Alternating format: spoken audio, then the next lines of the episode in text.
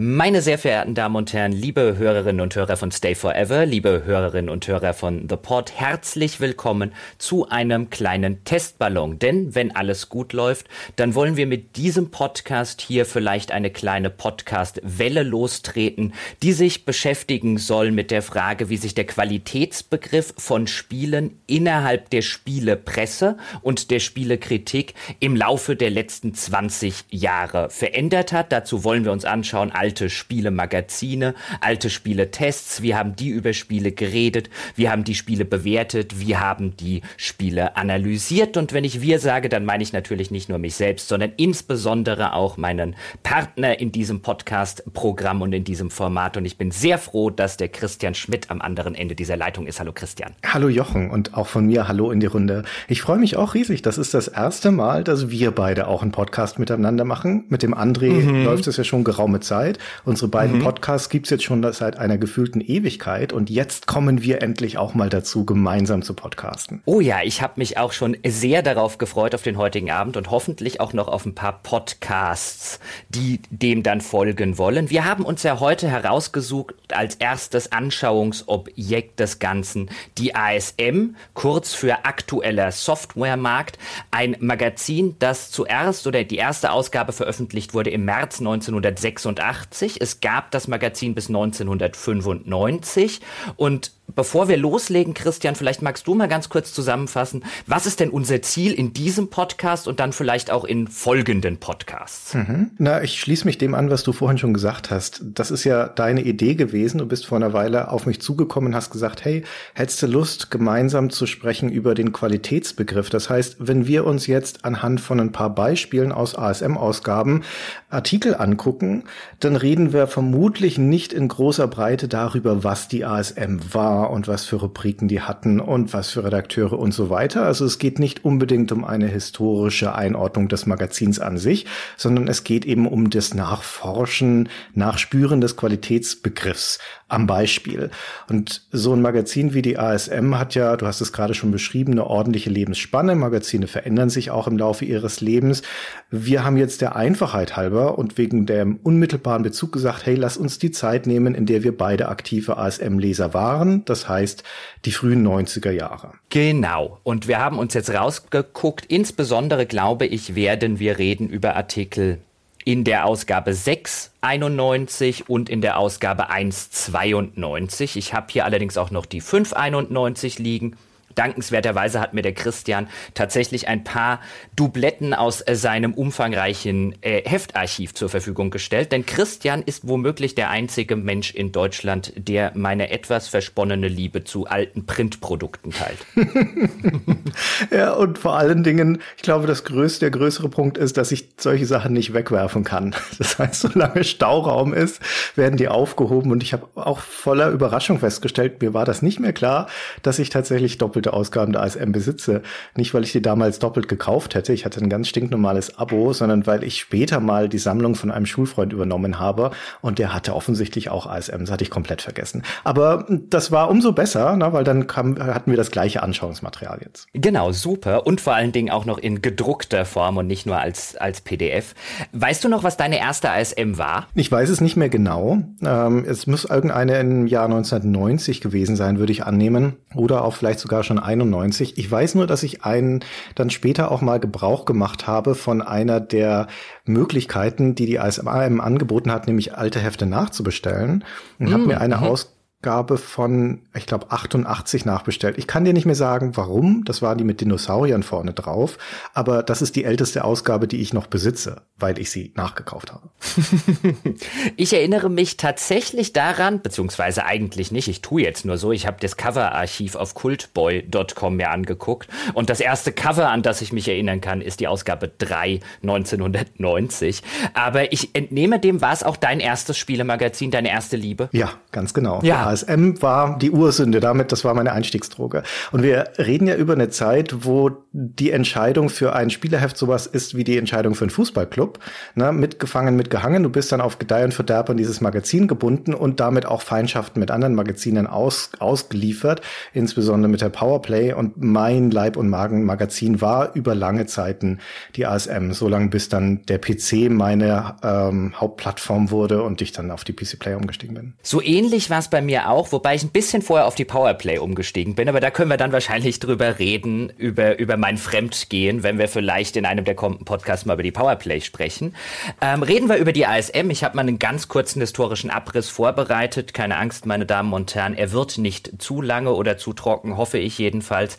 Ich habe schon erwähnt, die erste Ausgabe ist im März 1986 erschienen, die letzte Ausgabe im Februar 1995. ASM steht kurz für aktueller Softwaremarkt und insbesondere den ganz frühen Ausgaben aus den 80ern, insbesondere 1986, merkt man an, dass Spiele zwar durchaus im Mittelpunkt standen, aber man auch noch auf dem Anwendermarkt so ein bisschen fischen wollte. Also so ein bisschen dieser jugendliche Charme, den das Ganze versprüht in den Ausgaben, den wir jetzt, die wir jetzt behandeln, den merkt man den, den, den Urausgaben noch nicht an. Da hat man schon ein bisschen trockener angefangen. Der Name sagt's ja auch schon aktueller Softwaremarkt, später dann abgekürzt häufig zu ASM. Insgesamt gab es 96 Ausgaben mit nur gerade mal drei Chefredakteuren. Das ist für die damalige Zeit eher eine ungewöhnliche Sache, Christian, oder? Ja, würde ich auch sagen. Ziemlich hohe Konstanz, auch was generell die Redaktion angeht.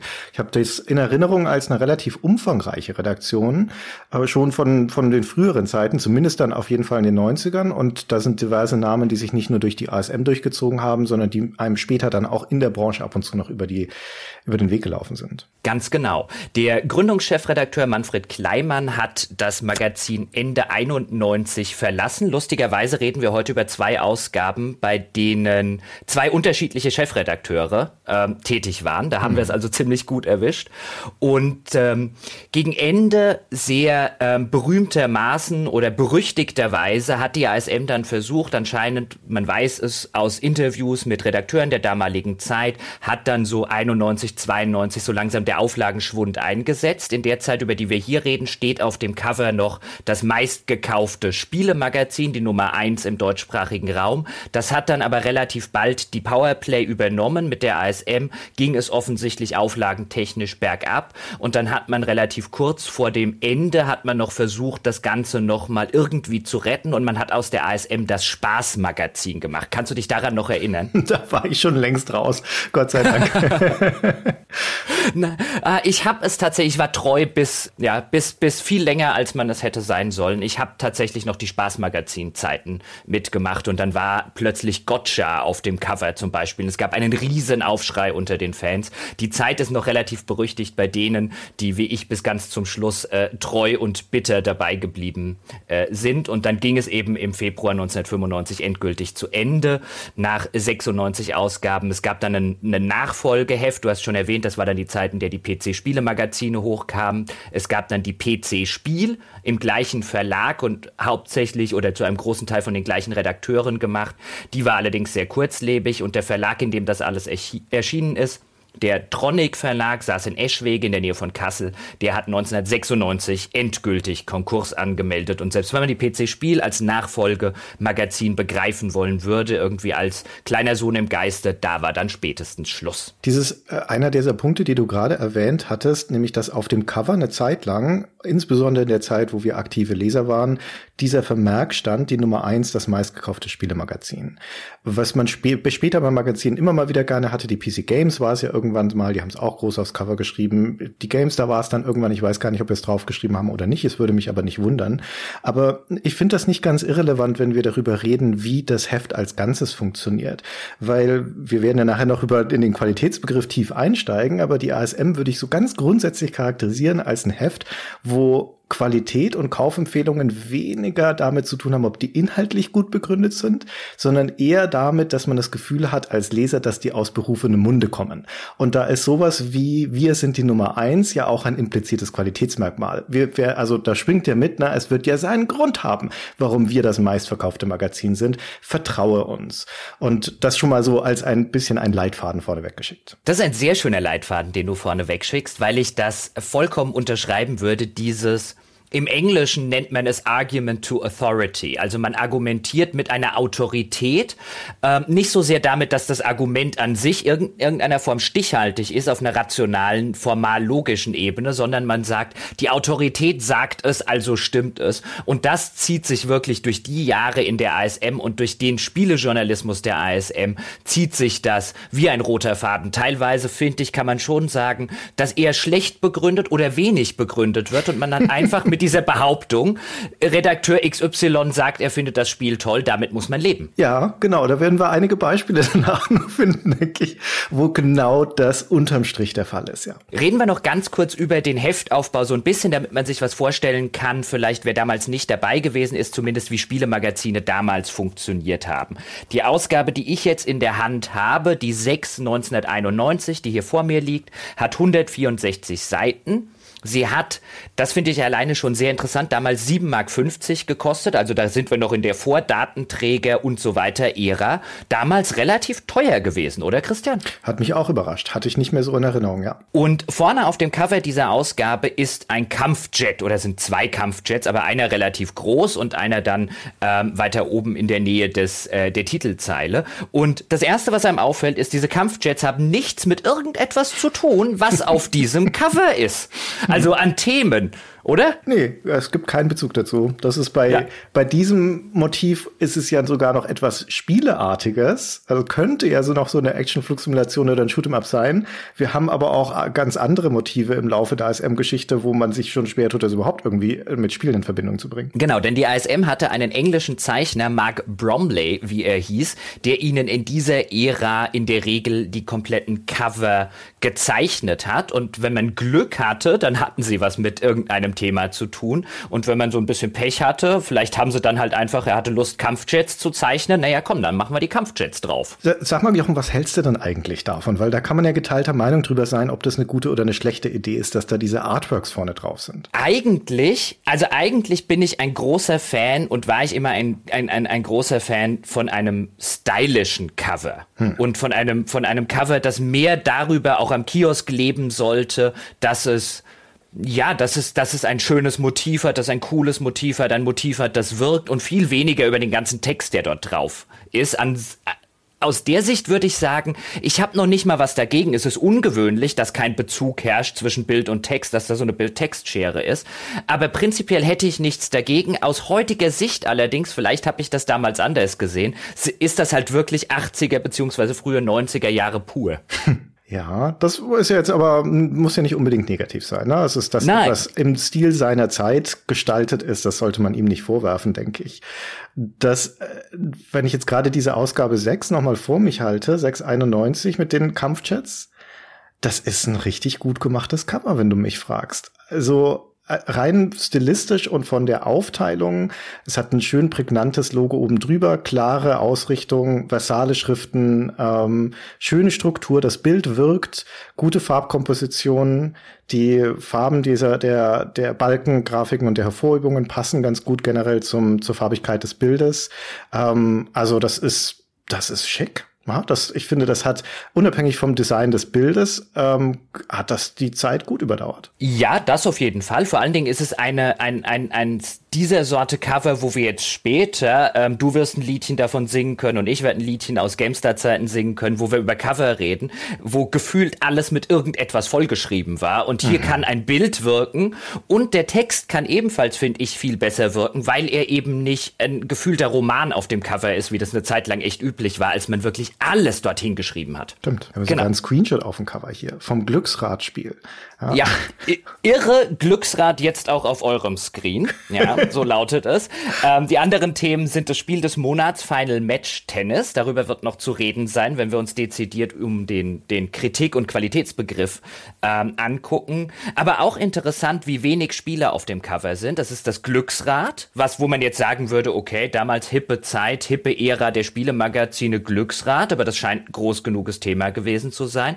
Final Match Tennis als Spiel des Monats und dann exklusiv in ASM die offiziellen Charts von Media Control. Ist ein Cover-Thema bei denen. Das geht auch wieder so ein bisschen in die Richtung. Bei uns kriegst du auch nur gesagt, bei dem meistverkauften Spielemagazin, was sind denn die meistverkauften Spiele, damit du die auch noch kaufen kannst.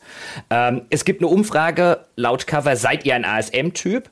Es werden 16 randvolle äh, Seiten mit heißen Spieletipps angepriesen und zwei Leser können ein äh, Ticket für England, Deutschland in Wembley gewinnen. Also zwei Spielethemen bei sechs Coverthemen. Interessant. Ja, sehr viel Selbstreferenzielles. Ähm, also sowas wie das du gerade vorgelesen hast, was exklusiv in der ASM ist, wird diese Umfrage, die Media Control Charts und so weiter. Und das alles, also ich finde, das ordnet sich alles ganz wunderbar unter diesen Authority-Begriff ein, den du vorhin schon gebracht hast, nämlich dass das das Cover selbst, das ja eigentlich zum Verkaufen des Magazins gedacht ist, gleichzeitig aber auch eine bestimmte Art von Ästhetik und bestimmte Art von Kommunikation hat, die ausdrücken soll, dass hier nicht nur die einzelnen Themen relevant sind, sondern dass in dem Magazin an sich bestimmte Dinge stattfinden, die besonders sind und die man anderswo nicht bekommt, die also das herausheben, die Redaktion und das Magazin herausheben. Und ich finde, das Coverbild passt da an sich auch ganz gut rein, weil diese Artworks auch in ihrer Vollflächigkeit, in ihrer Unverstelltheit, in ihrer Wirkungskraft wirken hochwertig, sie wirken professionell, gerade im Vergleich zu den anderen Cover-Designs ähm, der damaligen Zeit. Und sie haben auch eine Bildsprache, die Gamer verstehen. Wenn wir uns die Ausgabe 5 zum Beispiel anschauen, 91, da ist so ein im Hintergrund so ein Frauengesicht, das könnte aus irgendwie einem, einem Bravo Einhorn-Poster ähm, stammen oder sowas, aber im Vordergrund haben wir dann na, so einen Astronautentypen mit einer Monster, da sieht man durch den, den, den Helm noch so eine Art Monsterfratze. Die Frau, die er im Arm trägt, leicht bekleidet, ne, Teenager-affin, hat dann aber einen bionischen Arm oder einen kybernetischen Arm. Das sind so Merkmale der Bild Bildsprache die Gamer verstehen, die Kinder und Jugendliche verstehen und die volle Kanne die Zielgruppe trifft und die gleichzeitig, finde ich, aber auch so eine gewisse Zugehörigkeit schaffen zu einem bestimmten Subkultur, was es ja damals viel mehr noch war, das Spielen, als es das heute ist. Und die ASM trifft sehr häufig diese Befindlichkeit. Mich hat sie volle Kanne abgeholt damals. Volle Kanne. Inhaltlich genauso wie in ihrer Gestaltung. Weißt du, woher ich weiß, und wir haben das vorher nicht abgesprochen, dass sie dich abgeholt hat, und zwar volle Kanne, nämlich die Umfrage, die passt da so wunderschön rein zu dem, was du gerade gesagt hast nämlich dieses Zugehörigkeitsgefühl. Und auf dem Cover werde ich schon gefragt, bin ich ein ASM-Typ? Und in dem Heft ist die Umfrage. Und ich kann sozusagen für mich selber dann anhand dieser Umfrage, kann ich sozusagen den Beleg bekommen. Ja, ich bin auch einer der hier angesprochenen. Ja, der, der eigentlich coolen Kids, auch wenn auf dem Schulhof immer alle sagen, ich sei ein Nerd, wobei es den Begriff ja damals bei uns zumindest noch nicht gab. Und dann habe ich zu dieser Umfrage geblättert und dann habe ich gesehen, dass ich glaube, Klein Christian sie angefangen hat auszufüllen.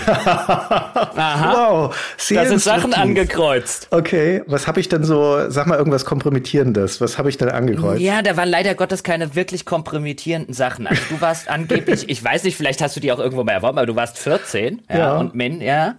Ähm, du hast das Abitur angestrebt. Mhm. Stimmt. Ja. Du fandest die ASM damals sehr kritisch. Bestimmt, ja. Mhm. Nicht so sachlich. Ja, sachlich war nicht so. Ja. ja. Ähm, genau. Und immer helfen dir die Tests in der ASM beim Kaufentscheid. Das würde ich aber so unterschreiben. Ich habe damals wir reden nachher noch über eine Titelstory, wo das, das gleiche zutrifft, was ich jetzt auch sagen kann. Da geht's aber um eine andere Ausgabe. Ich weiß gar nicht mehr, welche das war. Da hatten sie als Titelstory Indie 4. Ähm, also das äh, Fate of Atlantis, das ihr schon mal im Altbier besprochen habt.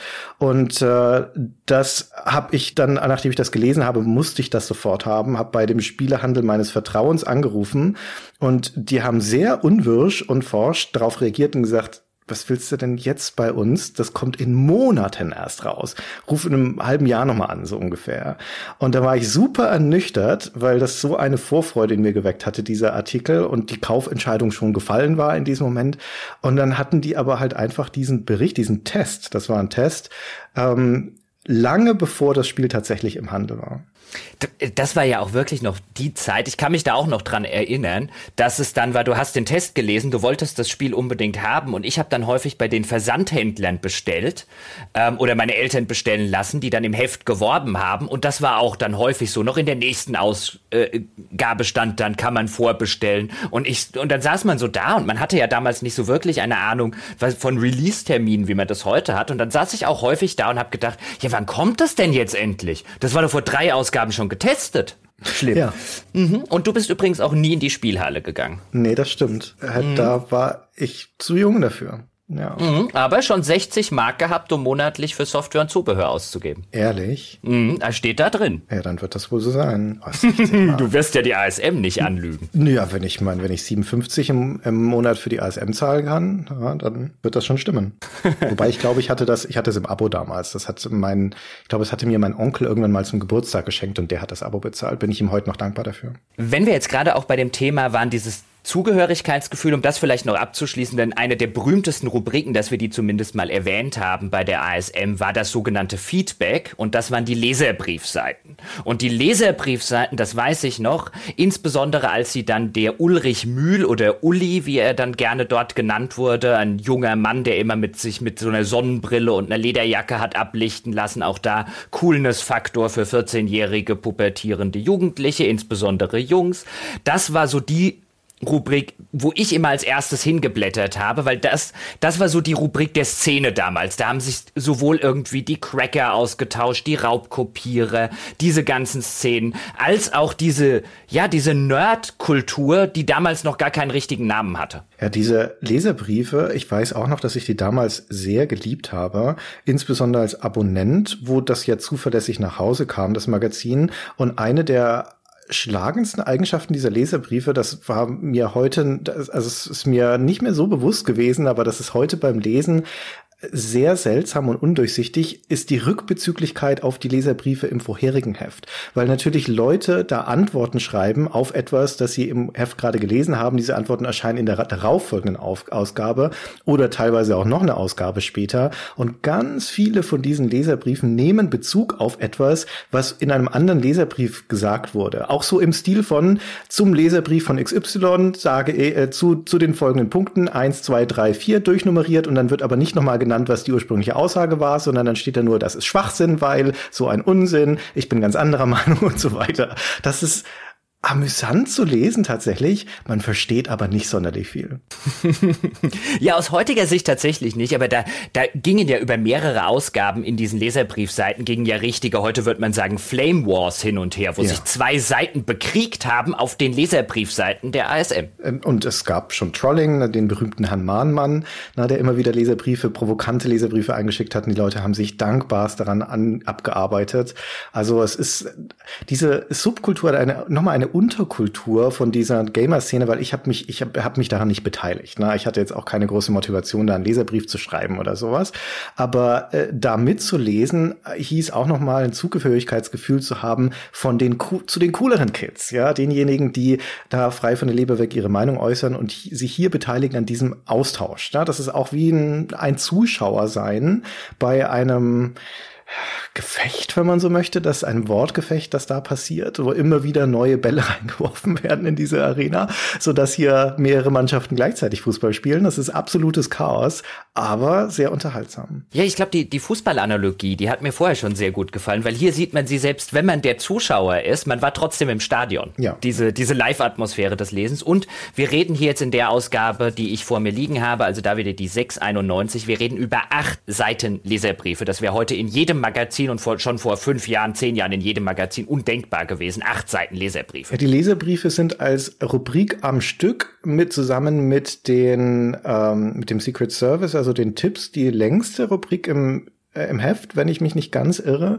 Äh, vielleicht kann man noch die, also es gibt natürlich noch so Sachen wie die Konsolenspiele und die Portierungen und sowas. Das sind insgesamt sind das auch viele Seiten. Aber so wirklich monothematisch am Stück sind die Leserbriefe das längste. Und es ist insbesondere interessant, wenn man das in Kontrast setzt zu dem Platz, den die Spieletests bekommen mhm. oder die Previews. Und das sind, also mir ist jetzt zumindest in den Ausgaben, die wir durchgeblättert haben, kein Beispiel untergekommen, wo das mehr als zwei Seiten gewesen wären. Ganz genau. Auch da, ähm, ich ich muss ans Gleiche denken. Auch da aus, aus heutiger Perspektive, heutiger Spielejournalismus-Perspektive wird man eher weniger ein Heft machen, in dem äh, man hätte dann ein, ein, einen Test oder ein Preview mit acht Seiten und zwei Seiten Leserbriefe und nicht umgekehrt.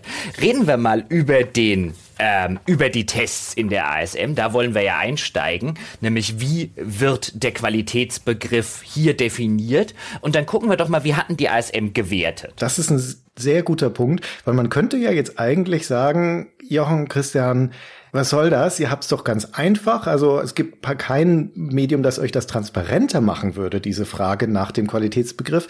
Die, die machen es ja messbar, diese Magazine. Die haben ja Wertungssysteme, die schlüsseln also für euch auf und messen in Zahlen, wie sie zu ihrem Urteil kommen. Gucken wir uns also einfach das Wertungssystem an und wir wissen, was Sache ist.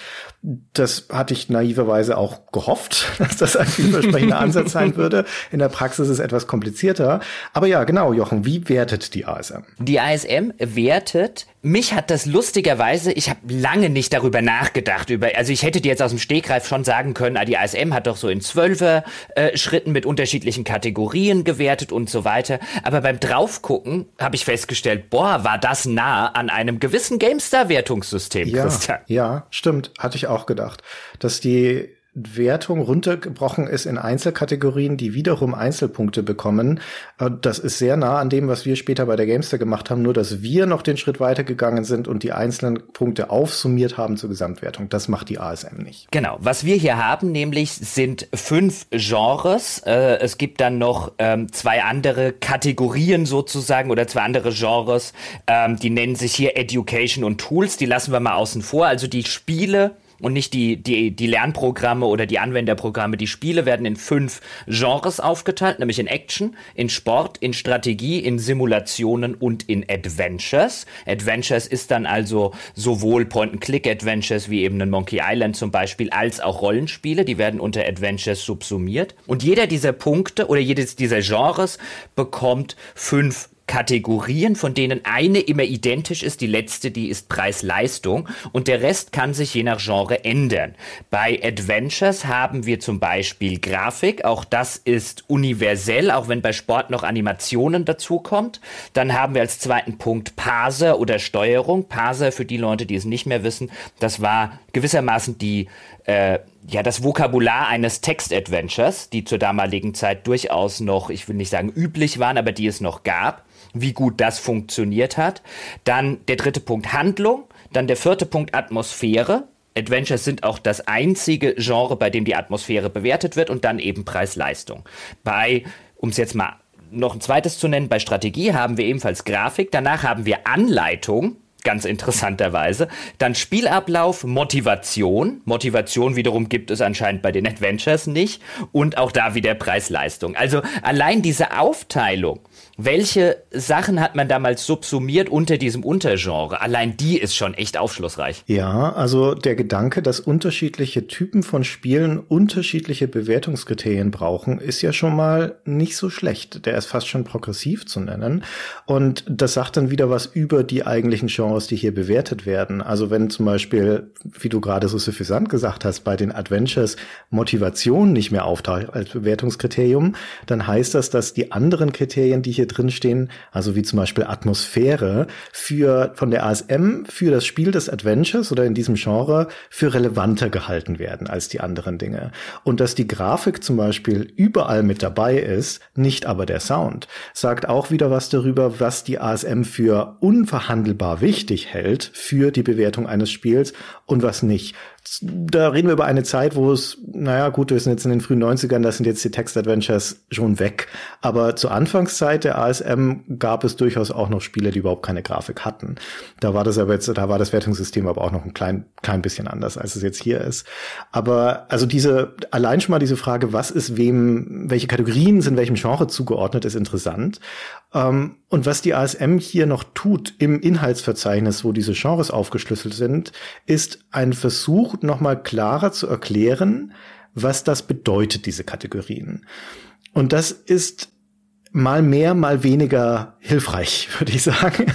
Also zum Beispiel bei sowas wie dem Sound, ich nehme das mal als Beispiel, dann steht hier als Erklärung Titelmelodien, FX, also Soundeffekte, Rechnerausnutzung. Das hilft mir jetzt nicht so viel weiter bei der Beurteilung oder bei dem Nachspüren nach dem Qualitätsmaßstab, denn jetzt weiß ich nur, dass in die Beurteilung des Sounds die Titelmelodie und die Soundeffekte einfließen und die Rechnerausnutzung, aber inwiefern da eine qualitative Abstufung stattfindet, also was ist denn eine gute Titelmelodie und was eine schlechte, was sind gute Soundeffekte und was nicht, wird hier nicht weiter, keine weitere Handreichung gegeben, um mir zu helfen, das zu verstehen. Das ist richtig. Ein, ein, ein anderer Punkt, wo man schön sieht, ist die Atmosphäre bei den Adventures. Oh, die wird ja. erklärt ja. mit Atmosphäre, als hätte man irgendwo Synonyme aus einem Wörterbuch genommen, weil Atmosphäre, darunter versteht die ASM Feeling, Anreiz, Stimmung. ja, das ist großartig. Das hatte ich mir hier auch rausgeschrieben. Das ist super hilfreich, ASM. Vielen Dank. Aber wie du es auch schön gesagt hast, also Sound zum Beispiel, weil du es gerade angesprochen hast, das kommt in den Kategorien Action, Sport und Simulationen vor, nicht aber bei Strategie und Adventures wiederum. Und das alles ähm, ist natürlich auch, da sind auch die, die Genres so ein bisschen ein, ein, ein Kind ihrer Zeit. Auch da sieht man so ein bisschen, der Qualitätsbegriff, wäre zumindest meine Theorie, bei der ASM ganz fundamental schon im Wertungssystem wiedergespiegelt, ist eine, bei dem ich sagen würde, nicht nur, was, was hält die ASM für wichtig, darüber haben wir schon gesprochen, sondern was sind auch so typische Stolpersteine der damaligen Zeit. Also wenn ich bei Adventures zum Beispiel den Parser oder die Steuerung habe, das, das wäre jetzt heute kein fundamentales Kriterium mehr für Adventures oder Rollenspiele. Dort haben sich entsprechend, bis auf wenige Ausnahmen, haben sich entsprechende Standards durchgesetzt, mit denen eigentlich auch jeder umgehen kann. Und Spiele, die eine, eine schlechte Steuerung haben oder ein, ein, eine schlechte Kommunikation mit dem Spieler, Spieler sind echt die absolute Ausnahme und zur damaligen Zeit technischer Natur wahrscheinlich auch viele Innovationen, technischer Fortschritt äh, die ganze Zeit am Laufen, hat man offensichtlich bei der ASM die Notwendigkeit gesehen, sowas zu bewerten oder bei bei äh, Strategie zum Beispiel den Punkt Anleitung. Anscheinend gab es zu viele unverständliche Strategiespiele mit schlechten Anleitungen, bei denen man damals nicht wusste, was zur Hölle man machen soll. Das ist eine sehr sehr gute Beobachtung. Das würde ich auch sagen, dass die, ein großer Teil der Bewertungskriterien hier eine äh, wie soll ich sagen, einen, einen funktionalen Aspekt von Spielen bewerten und auf den richten. Auch da, wo diese Erklärung der einzelnen Bewertungskategorien zumindest ansatzweise hilfreich ist, ist um zu verstehen, was hier einfließt in den Qualitätsbegriff, da hat es mehr oder weniger mit dem Funktionieren des jeweiligen Aspekts zu tun. Bei der Grafik zum Beispiel steht hier explizit, dass ähm, die Ausnutzung des Rechners oder bei Vektorgrafik die Geschwindigkeit der grafischen Darstellung ein Bewertungskriterium ist. Das heißt, das reibungslose Funktionieren ähm, des Spiels überhaupt, aber vor allen Dingen dieser Aspekte ist für die ASM ein wichtiges Qualitätsmerkmal. Nicht umsonst trägt es die Grafik ja auch die einzige Bewertung oder die einzige Kategorie zusammen mit der Preis-Leistung, die universell über alle von diesen Genres angewendet wird. Und interessant finde ich an der Stelle auch noch ähm, den Punkt der Realitätsnähe bei den Simulationen. Hast du den auch auf dem Zettel? Nee. Weil das finde ich auch interessant, weil es genau das eigentlich unterstützt, was du gerade gesagt hast. Ich, ich, würde nämlich behaupten, nachdem ich mich ein bisschen durch Simulationstests gewühlt habe, ohne dass wir da jetzt ins Detail gehen müssen, Realitätsnähe bei Simulationen ist quasi nochmal die Grafik. Mhm. Weil was die ASM dort gerne bewertet und auch in den Tests der Simulationen gerne macht, zur damaligen Zeit, wir reden viel über so Kampfflugzeugsimulationen, Panzersimulationen, ähm, Kriegssimulationen in der Hinsicht, wo Kriegsgerät gesteuert wird. Und was die ASM vielfach in diesen Simulationssachen tut, oder eben Rennsimulationen zum Beispiel, ist letztlich in der Realitätsnähe als Kategorie nochmal zu bewerten, ist das glaubwürdig in der Inszenierung umgesetzt denke ich als Spieler wirklich, ich sitze in einem Kampfhubschrauber oder in einem Rennwagen. Eigentlich ist das nochmal Grafik und Sound nochmal subsumiert unter einem anderen Begriff. Es gibt noch ein anderes Beispiel, das genau das Gleiche auch aussagt, das ich sehr entlarvend finde, bei, um nochmal auf die Adventures zurückzukommen und diese Kategorie Atmosphäre, wie du vorhin schon sagtest, Feeling, Anreiz, Stimmung. Bei einem Rollenspiel wie Eye of the Beholder, über das wir später auch noch reden werden, da ähm, ist in der PC-Version version die Grafikwertung dreigeteilt, weil die ASM dort die CGA-Version, die EGA und die VGA-Version separat bewertet in der grafischen Wertung, was ja auch durchaus Sinn macht. Ne? Eine VGA-Grafik ist hochwertiger als eine EGA oder CGA-Grafik. Und interessanterweise ist die Atmosphärewertung aber auch dreigeteilt in genau diese gleichen drei Stufen, was zwingend nahelegt, dass hier die Grafik und die Atmosphäre im Wesentlichen gleichgesetzt werden. Mhm. Oh, das ist eine sehr schöne Beobachtung. Das ist mir bei Eye of the Beholder gar nicht aufgefallen. Ähm, da werden wir aber dazu, wie du schon gesagt hast, später noch kommen. Was wir nämlich noch hinzufügen sollten, ist, um es nochmal deutlich zu machen, die ASM bewertet jeden dieser Punkte zwischen 0 und 12 oder jede dieser Kategorie mit 0 bis 12 Punkten. Und ich, so ganz habe ich nie rausgekriegt, egal wie viele Interviews ich lese mit ehemaligen Redakteuren, Chefredakteuren, wie man ausgerechnet auf ein 12er Spektrum gekommen ist. Das ist jetzt nicht unbedingt was, was Schule gemacht hat. Nee, was noch absurder ist, ist, dass die ASM ursprünglich ursprünglich mit einer Zehner-Skala angefangen hat, neun Ausgaben lang. Und ich habe, äh, nachdem ich das gesehen habe, habe ich dann nachgeschlagen, ab welcher Ausgabe sie es geändert haben, weil ich dachte, da wird es ja sicher drinstehen, warum sie jetzt auf einmal zwei Punkte mehr geben. Und um es kurz zu machen, nein, es ist die Ausgabe 287. Da wird im Editorial kurz erklärt, dass man jetzt zwölf Punkte vergibt. Ähm, und die einzige Begründung, die drinsteht, ist, wegen feinerer Abstufung. Und ob da zwei Punkte das Kraut fett machen, das wage ich mal zu bezweifeln. Ähm, zumal die Zehner-Skala ja eigentlich viel nachvollziehbarer und auch etablierter wäre.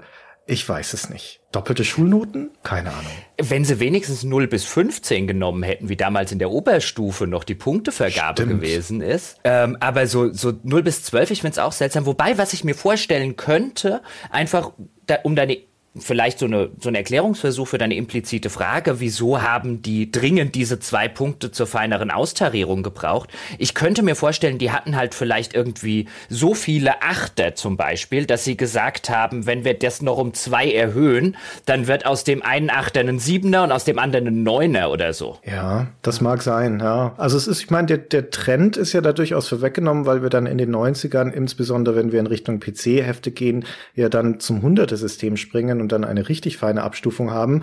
Und ähm, Ironischerweise ist vieles von dem, was die ASM gemacht hatte, aber wieder etwas, was heute wieder mehr en vogue ist. Also insbesondere was die Reduzierung wieder angeht, ähm, auf der, der Abstufungen der Noten, aber auch was so die Personalisierung von Urteilen angeht.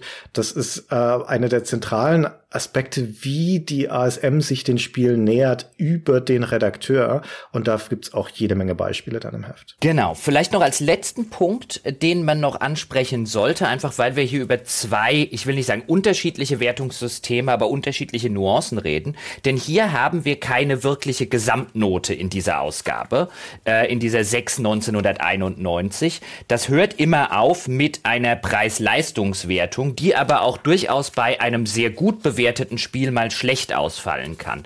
In der 1,92 zum Beispiel, über die wir nachher noch reden werden, gibt es dann eine Gesamtnote komisch, dass das so lang gedauert hat, oder? Ja, das stimmt. Ich hatte die Preis-Leistungswertung immer so als Gesamtnote angenommen, aber du hast recht, die muss nicht zwangsläufig höher ausfallen.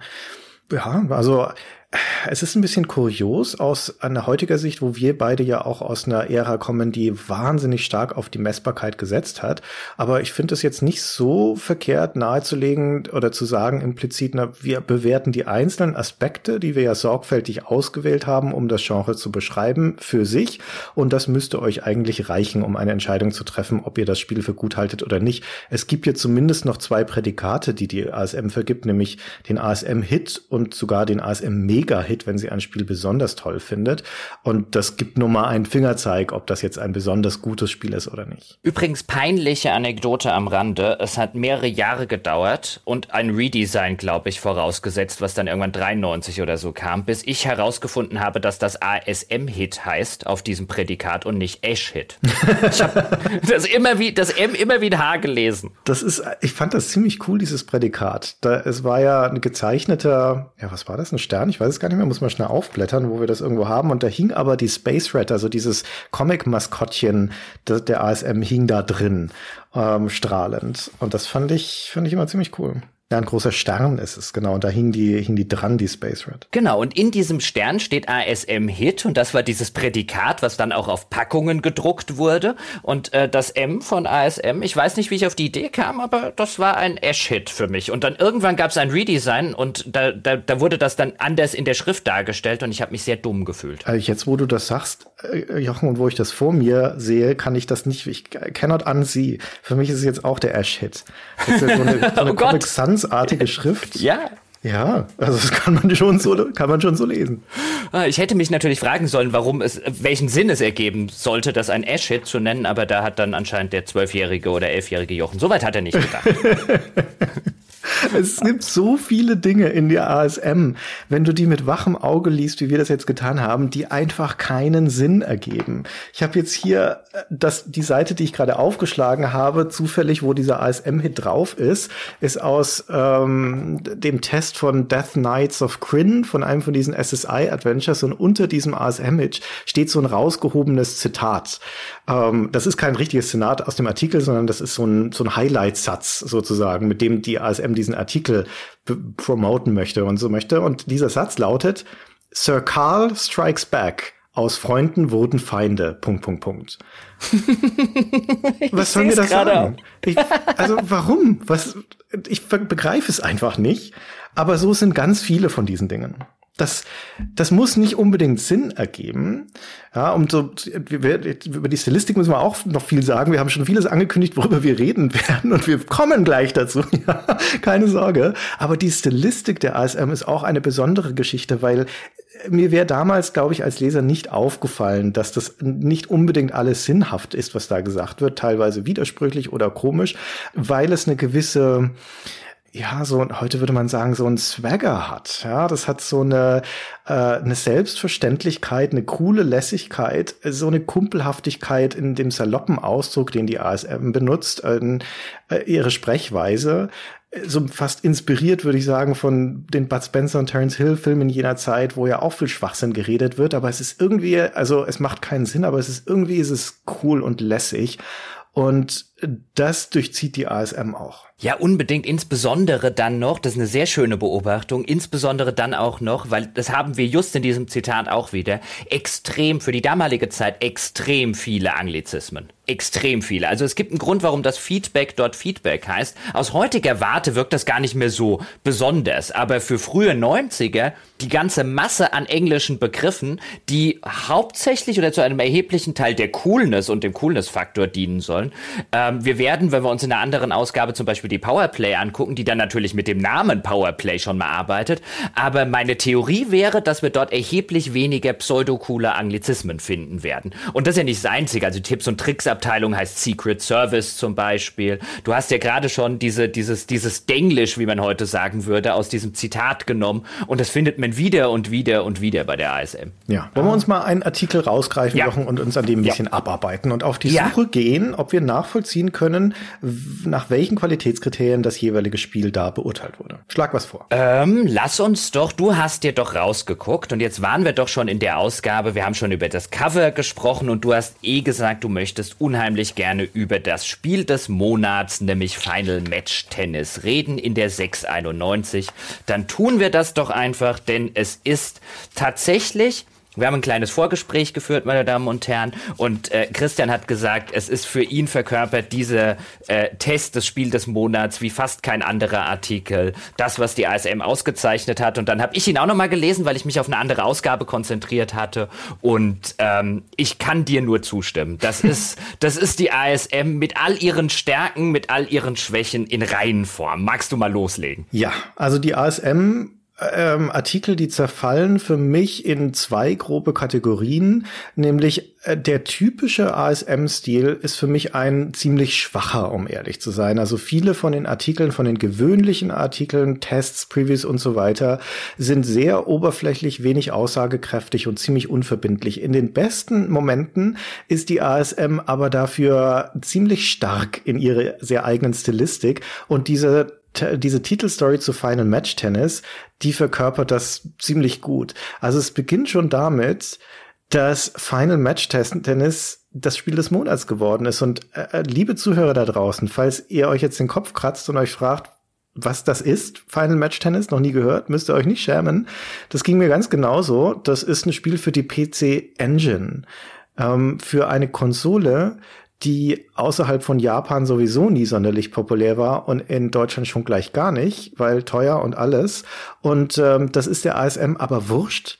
Die nehmen trotzdem dieses Spiel hier als das Spiel des Monats. Das tun sie zum einen. Ähm, und zum zweiten ist, also da jetzt um die positiven Sachen mal rauszuheben, ist die, ist die wahre Begeisterung, die hier durchaus zum Ausdruck kommt über jemanden von einem Redakteur, Hans-Joachim Ammann, wie er heißt, der offensichtlich nicht nur wirklich gerne Sportspiele spielt und auch wirklich gerne Tennisspiele spielt und bei dem man den ganzen Artikel hinweg ist eigentlich das Argument, also so ein bisschen wie wir es vorher schon gehabt haben, ist eigentlich ein, dem Hans-Joachim Ammann, der teilweise auch aus der Ich-Perspektive schreibt, dem macht das so viel Spaß, der findet das so cool, ähm, deswegen ist es ein ausgezeichnetes Spiel. Es gibt ein paar Referenzen zu anderen Spielen, aber eine wirkliche Analyse in irgendeiner Detailtiefe findet hier de facto nicht statt.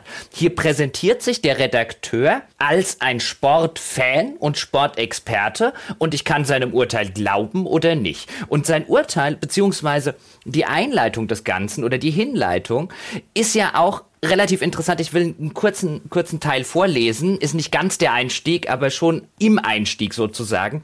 Wenn sich bei mir, also dem Redakteur, zu Hause Bierflaschen vor Computern oder Konsolen häufen, meine Wohnung immer unordentlicher wird, die Freundin sich stark vernachlässigt fühlt oder der Hamster vor Verzweiflung die Drähte des Sicherungskastens durchzubeißen versucht, irgendwas muss er ja fressen, so kann dies nur an zwei Dingen liegen. Entweder ich bin krank oder aber es gibt ein neues Spitzensportspiel, das mich kaum noch von meinen Maschinen loslässt.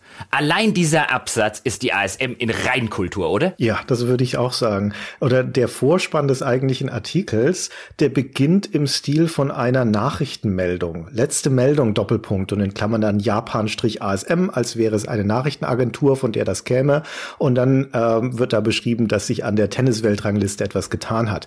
Dann geht es aus diesem Vorspann geht es über in eine Beschreibung des Marktkontextes, also wer waren bisher die guten Tennisspieler und so weiter. Und dann springen wir auf diese persönliche Ebene, die du gerade genannt hast. Das ist ein ziemlicher Schweinsgalopp, der hier vorgelegt wird. Stilistisch sehr, sehr breit, ja, wenn man es mal freundlich sagen möchte.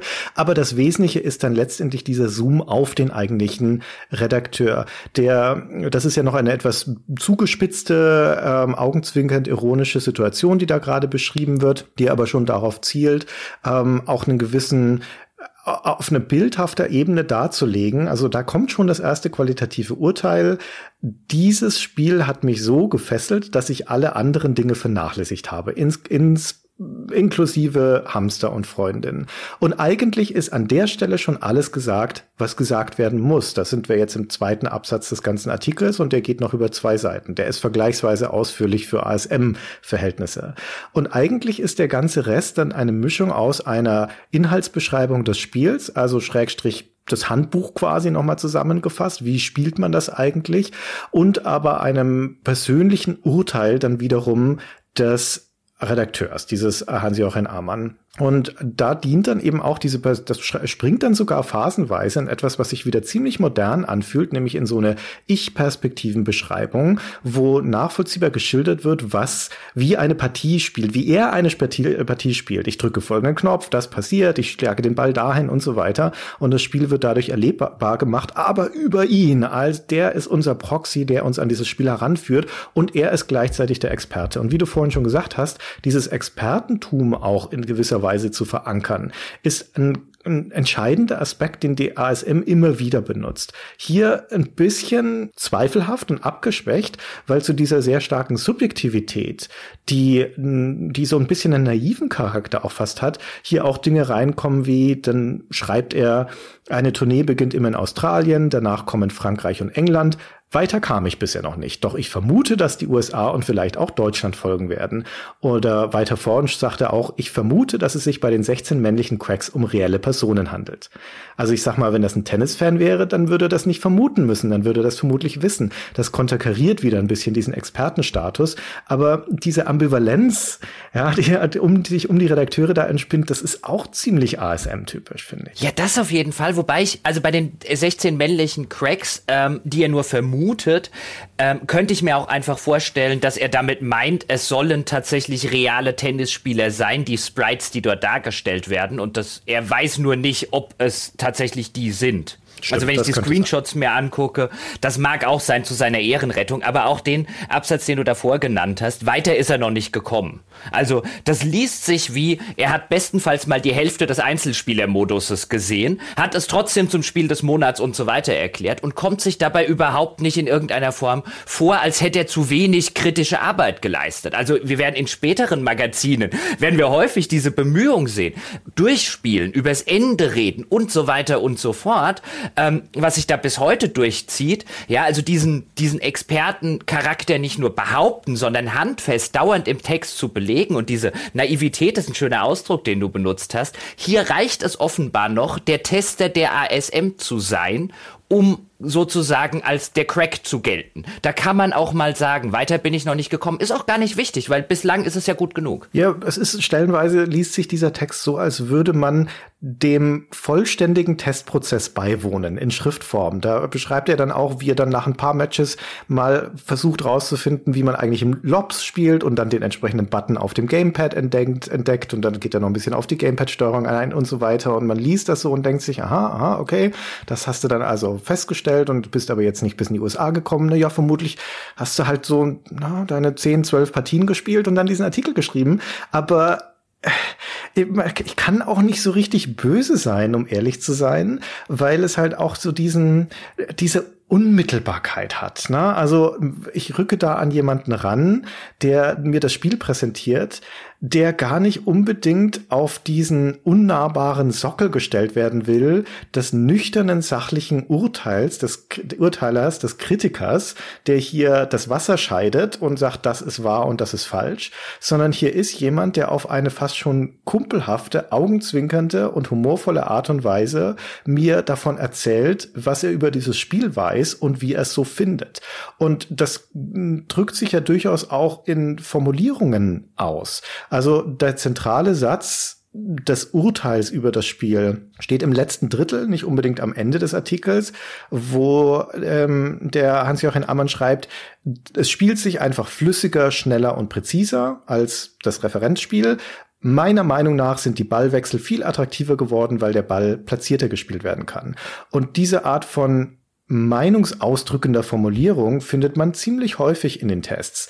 Hier wird kein hochherrschaftliches, ultimatives Urteil gesprochen. Hier sagt eine Person, was sie von dem Spiel hält. Und diese Person ist insofern aus uns Normalsterblichen herausgehoben, weil sie das Privileg hat, bei der ASM als Redakteur angestellt zu sein. Ja, wunderschön beobachtet.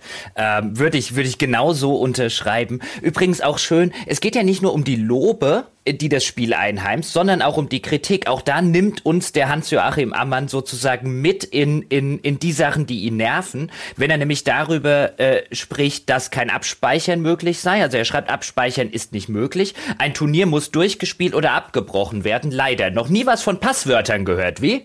Ja, ja, als würde er in dem Moment gerade schimpfen, den Fernseher anschimpfen und wir sind dabei. Ja, wie gesagt, das hat was, na, etwas pseudo-authentisches. Und das ist so ein Wort, das würde ich, glaube ich, ziemlich über, generell über die ASM stellen, schon aber auch mit diesem Pseudo vorne dran, weil natürlich ist es nicht authentisch. Das ist nicht das wirkliche Testprozedere, dem wir hier beiwohnen. Aber es nähert sich dem so ein bisschen an. Es, es menschelt, ja, wenn man so möchte. Und äh, derjenige, der das testet, der ist wichtig. Und das ist insofern ein bisschen kurios und ironisch, finde ich, weil im Gegensatz zur Powerplay, ähm, die damals auch so eine Mitreferenz im Markt war, hier die Tester gar nicht abgebildet sind. Also in der Powerplay hast du ja berühmterweise diese Meinungskästen, wo die Bildchen der Redakteure drin sind in verschiedenen mit verschiedenen Geschichtsausdrück, äh, Gesichtsausdrücken, je nachdem, wie toll sie das Spiel fanden und äh, dann da persönlich ihre Meinung schildern dürfen. In der ASM, und auch das ist was eigentlich wieder ziemlich modernes, gibt es diese Trennung zwischen Beschreibung und Meinung nicht. Das fließt nahtlos ineinander über. Das ist noch nicht mal strukturell getrennt von wegen so, ich beschreibe euch erstmal das Spiel und dann sage ich euch äh, meine Meinung, sondern im Gegenteil, das kann wild ineinander übergehen und es kann auch schon mit einer ziemlich enthusiastischen Meinungsäußerung beginnen. Ähm, ein ziemlich krasses Beispiel dafür ist in der Ausgabe 192 der Test von Apidia von äh, so einem Shoot'em Up. Äh, das hat die Sandra Alter getestet und die beginnt diesen Artikel, diesen Test mit den, mit der Passage Lob, Lob, Lob, fett gedruckt mit Ausrufezeichen. An wen? An Kaiko und das neue Label Playbyte. Ich als alter Ballerfreak bin beim Spielen von Apidia in euphorische Begeisterung verfallen. Und da kannst du an der Stelle schon das Lesen aufhören, weil du weißt jetzt alles, was du wissen musst. Hier spricht ein alter Ballerfreak, also jemand, der sich auskennt, ASM-Redakteurin, ist begeistert von dem Spiel, rausgehen und kaufen. Fertig. Auch das finde ich eine sehr schöne Beobachtung mit, ähm, mit dem Kontrast zur PC, äh, zur PC Powerplay, sage ich schon, zur Powerplay. Nämlich, wo du ja nicht nur die Fotos hattest, sondern auch die Meinungskästen.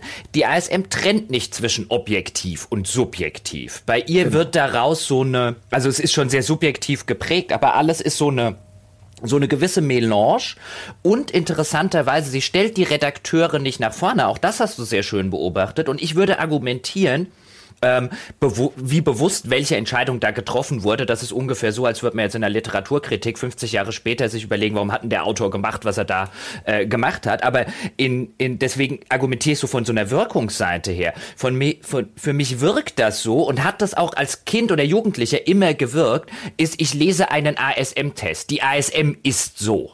Das hat mich nicht wirklich äh, interessiert, steht da jetzt Hans-Joachim Ammann oder Sandra Alter drunter. Das hätte man austauschen können. Für mich war das der ASM-Stil, nicht der Stil eines Autors. Stimmt. Während die Powerplay für dich viel stärker hatte, das ist ein Michael Hengst-Text und das ist ein, wer auch immer, Heinrich Lehnhardt zum Beispiel. Die, die Powerplay hat auch diesen Expertenstatus einzelner Leute stärker hervorgearbeitet. Der Michael Hengst ist ein sehr gutes Beispiel, der ja der Rollenspiel-Experte der Powerplay war. Mhm. Um, ich weiß gar nicht, ob das jemand jemals so explizit ausgesprochen wurde. Vermutlich wurde es in der Selbstbeschreibung der Redakteure genannt, aber hauptsächlich hat er halt zuverlässig und mit Bild den größten Teil der Rollenspiele getestet, sodass du relativ schnell als regelmäßiger Leser wusstest, das ist derjenige, der dieses Genre kennt und deswegen hat dessen Urteil Tragkraft, weil er vergleichen kann, weil er Experte in diesem Bereich ist. Das gleiche Gefühl hatte ich bei der ASM nie.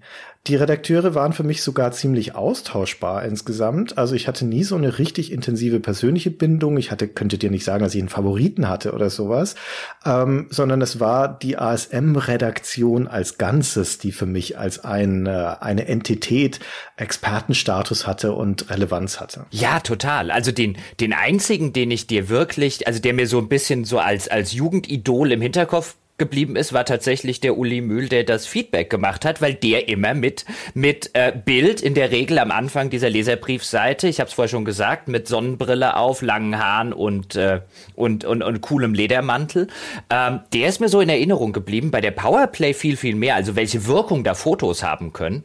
Ähm, da werden wir dann wahrscheinlich bei der Powerplay drüber reden müssen, was sie da für einen Vorbildcharakter bis hin zur GameStar hatten. Das stimmt. Ja, jetzt wo du sagst das mit den Fotos, weil der der Manfred Kleimann, der Chefredakteur, der. Ja auch eine sehr präsente Figur ist, der war im Editorial in der Regel mit Foto abgebildet. Und das waren ja dann eigentlich die beiden einzigen, die zuverlässig zumindest immer das Foto drin hatten und die deswegen auch als Personen nahbarer gewesen sind, würde ich sagen. Mhm. Ich weiß noch, dass ich dann zu späteren ASM-Zeiten, also in eher 92, fand ich den Klaus Trafford spitze. Das war mhm. am ehesten so an Lieblingsredakteur ran, aber da fand ich auch einfach dessen Stil eigenständig genug, dass ich seine Artikel gerne gelesen habe. Das ist mir bei den anderen nicht so gegangen. Das stimmt, den habe ich auch in sehr positiver Erinnerung, weil er die Einzigartigkeit, genau dasselbe, was du gesagt hast, hätte ich auch argumentiert. Er hat die Einzigartigkeit durch seinen Stil herausgearbeitet. Das war so ein, hättest du einen Klaus Trafford oder Kate hieß der, glaube ich, unten drunter. Kann das ja, genau, sein? das war sein genau. Kürzel. Genau, ja. genau Kate. Ähm, da hast du den Artikel schon gekannt, ohne das Kürzel lesen zu müssen. Was wer mir auch noch in Erinnerung geblieben ist, einfach wegen dem Namen, war Baller Otti. Ott, Ott, Ottfried, hieß der tatsächlich Ottfried Fischer? Ich habe Ottfried Fischer im Hinterkopf, warum auch immer. Aber ähm, er ist irgendwann auch als Baller Otti aufgetreten und auch das ist so ein bisschen, weißt du, in, in der seriösen Powerplay wäre kein Baller Otti rumgelaufen. Ja, das stimmt. Wobei der ähm, jetzt bei dem Durchgucken von ASM-Ausgaben auf der Suche nach Beispielen, über die wir sprechen können, bin ich über einen Artikel zumindest von dem Klaus Trafford gestolpert in äh, der Ausgabe äh, 5, 91 im Zuge von diesem Starbite Special, das wir später auch noch mal kurz ansprechen werden. Und da hat er eines von diesen Kurzpreviews zu einem von den Starbite-Spielen geschrieben, zu ähm, dem Treasure-Dingsbums, wie hieß es nochmal. Und dieser Artikel ist, äh, also der ist der, der geht ins Unverständliche. Ja, der ist äh, auf eine, das ist wirklich nur ein kurzes Stückchen, das ist auf eine Art und Weise geschrieben. Traps and Treasures heißt das Spiel, wo, ähm, wo das nicht mehr darum geht, dass jemand das noch verstehen könnte, ja, oder nachvollziehen könnte, was hier über das Spiel beschrieben wird, sondern es ist einfach nur noch ein wirres Kuddelmuddel. Also da habe ich noch mal hinterfragt, ob das, na, das ist jetzt n gleich eins, vielleicht ist das nicht seine beste Stunde gewesen, aber ich habe mich noch mal gewundert, warum ich den so toll fand, den Klaus Trafford. Aber hey, auch das passt wieder zu ASM, ne? Also diese, wie gesagt, das, die, das ist wirklich ironisch, weil eigentlich hatten die Redakteure bei der ASM, würde ich sagen, und die Redakteurinnen muss man dazu sagen, weil das ja eine Redaktion war, die damals schon erstaunlich viele Schra Frauen beschäftigt hatte, allen voran die Eva Hoog und die Sandra Alter, ähm, die richtig viele Artikel auch beigesteuert haben. Aber die hatten dort Narrenfreiheit. Ne? Also die hatten eigentlich jede Möglichkeit, sich individuell auszudrücken und äh, ein eigenes Profil zu erarbeiten viel mehr, glaube ich, als es bei der Powerplay der Fall war. Aber dennoch kann, ist diese Persönlichkeit selten so richtig durchgekommen. Und bei der Powerplay vielleicht allein durch die Bildhaftigkeit sind mir die Persönlichkeiten, die Charaktere ein viel stärkerer Begriff. Äh, an dieser Stelle sei es kurz gesagt, Google hat mir ausgeholfen. Er heißt selbst oder hieß selbstverständlich nicht Ottfried Fischer wie der Schauspieler, sondern Ottfried Schmidt. Das war äh, Baller Otti. Genau. Sehr guter Nachname, äh, guter Mann. Ja, ja, also besser als Ottfried Fischer, wenn man schon Ottfried heißt. ähm, ähm, ich möchte noch eine letzte Sache zu dem Spiel des Monats, zu dem Final Match Tennis sagen, nämlich die, die Passage, die ich vorher zitiert habe, mit den Bierflaschen, die sich häufen und die Wohnung, die wird unordentlicher und die Freundin fühlt sich stark vernachlässigt.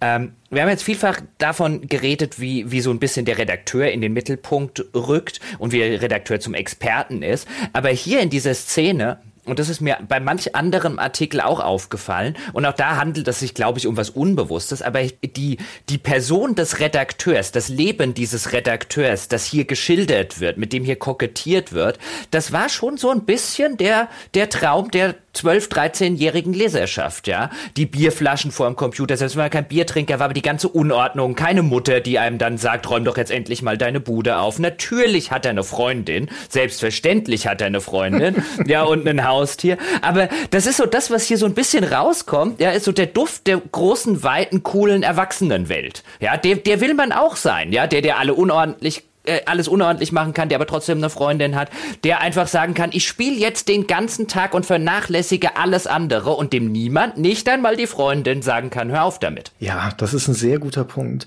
Die haben den Status von Idolen. Für mich hatten sie das damals definitiv. Mein Wunsch, Spieleredakteur zu werden, ist gereift durch das Lesen von Magazinen wie der ASM, der Powerplay und der PC Player. Und äh, na, der Grundstein, der Same wurde natürlich in der ASM gelegt. Auch das deswegen, weil vieles von der ASM ja darauf ausgelegt ist, so ein, ja, ein Gemeinschaftsgefühl zu schaffen. Das haben wir ja anhand des Feedbacks der Leserbriefe schon beschrieben. Und das kommt aber auch durch diese Einsprengsel, diese situativen Schilderungen in den Artikeln. Es gibt auch noch mal ein sehr schönes Beispiel aus dem Test von Eye of the Beholder von der Eva Hoog, die, äh, die dann so Einsprengsel in den Test rein nimmt, äh, rein nimmt, die quasi uns blicken lassen in diese Redaktion als eine Art Kulisse, ähm, als ein Referenzrahmen, wie bei einer Soap, wo Personal auftaucht, das wir kennen, das Monat für Monat vertraut wiederkommt und an deren Wirken und Schaffen wir teilhaben dürfen.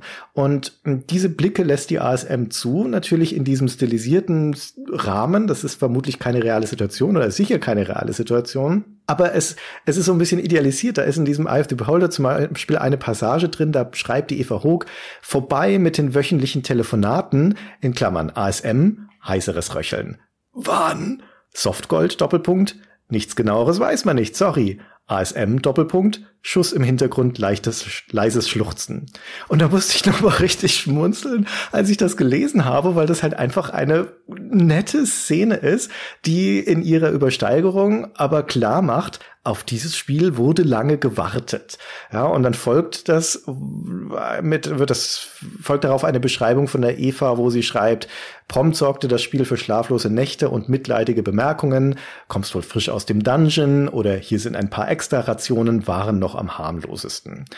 Ja, das, da kann man jetzt drüber streiten, ob das ein gelungener Gag ist oder nicht, aber man hat das Gefühl, wieder dadurch wie so ein Guckloch in diese Redaktion zu gucken, wo miteinander gefrotzelt wird, wo die Leute nächtelang Rollenspiele spielen dürfen und es ist genauso, wie du sagst, hier wird natürlich auch eine Begehrlichkeit geweckt. Ja, das ist, die sind schon Helden ne, für, für Nerds wie uns. Ja, sie leben, sie leben das Leben, das wir das gerne gelebt hätten. Ja, genau. Mhm wenn wir auch mal groß sind. Und auch da diese Szene, die du, ich habe sie mir, habe sie mir ebenfalls markiert, weil ich nicht in deinen Ausgaben äh, äh mit Bleistift rummachen wollte, aber ähm, sonst hätte ich sie mir dick und fett unterstrichen. Genau das mit diesem mit diesem heiseren Röcheln und wann wann kommt es und so weiter. Aber auch da wird sofort wieder kokettiert, wahrscheinlich auch unbewusst mit einem. Wir haben hier übrigens den Zugang, den du nicht hast. Ja? Stimmt, ja, gut beobachtet, ja. Mhm. Wir, wir können fragen, ja, und auch wenn wir keine Antwort kriegen, aber wir wissen wenigstens, den wir anrufen sollen ähm, ebenfalls auf eine ähnliche Art und Weise, also mehrere Funktionen erfüllen, ist der Abschnitt, in dem völlig aus heiterem Himmel ein Tipps- und Tricks-Abschnitt erfolgt. In diesem Eye of the Beholder-Test. Und ich saß so davor, ja, genau, und, und so mittendrin, es beginnt irgendwie mit einem Tipp nach so einer, nach so einer Schilderungspassage. Und da denkt man, okay, mal so ein Tipp eingestreut. Und dann kommt wirklich eine komplette Tipps- und Tricks-Passage. Ähm, zum Beispiel, wen sollte man mit auf die Reise nehmen? Nehmen. Eine Magierin, Klerikerin und Kämpfer Dieb gehören schon dazu. Daneben hat sich ein Paladin bewährt. Die Zauberer werden kräftiger auf der Brust, wenn man ihnen einen kriegerischen Zweitberuf verleiht und, und, und. Und wo ich so da saß und mir einerseits so mich gefragt habe, wie kommt man, es gibt ja einen Tipps- und Tricks-Teil in diesem Magazin, wie kommt man auf die Idee, das im Testbericht zu machen? Andererseits kann ich mich erinnern, damals, ich fand das immer schön als Spieler, wenn ich solche Tipps gehabt habe äh, aus den Tests. Und auch da gibt es diese Komponente, würde ich behaupten, dieses weißt du, wenn, man hat ja eine gewisse Machtposition, wenn man anderen Leuten Tipps geben kann, dann ist man ja auch wieder der Experte.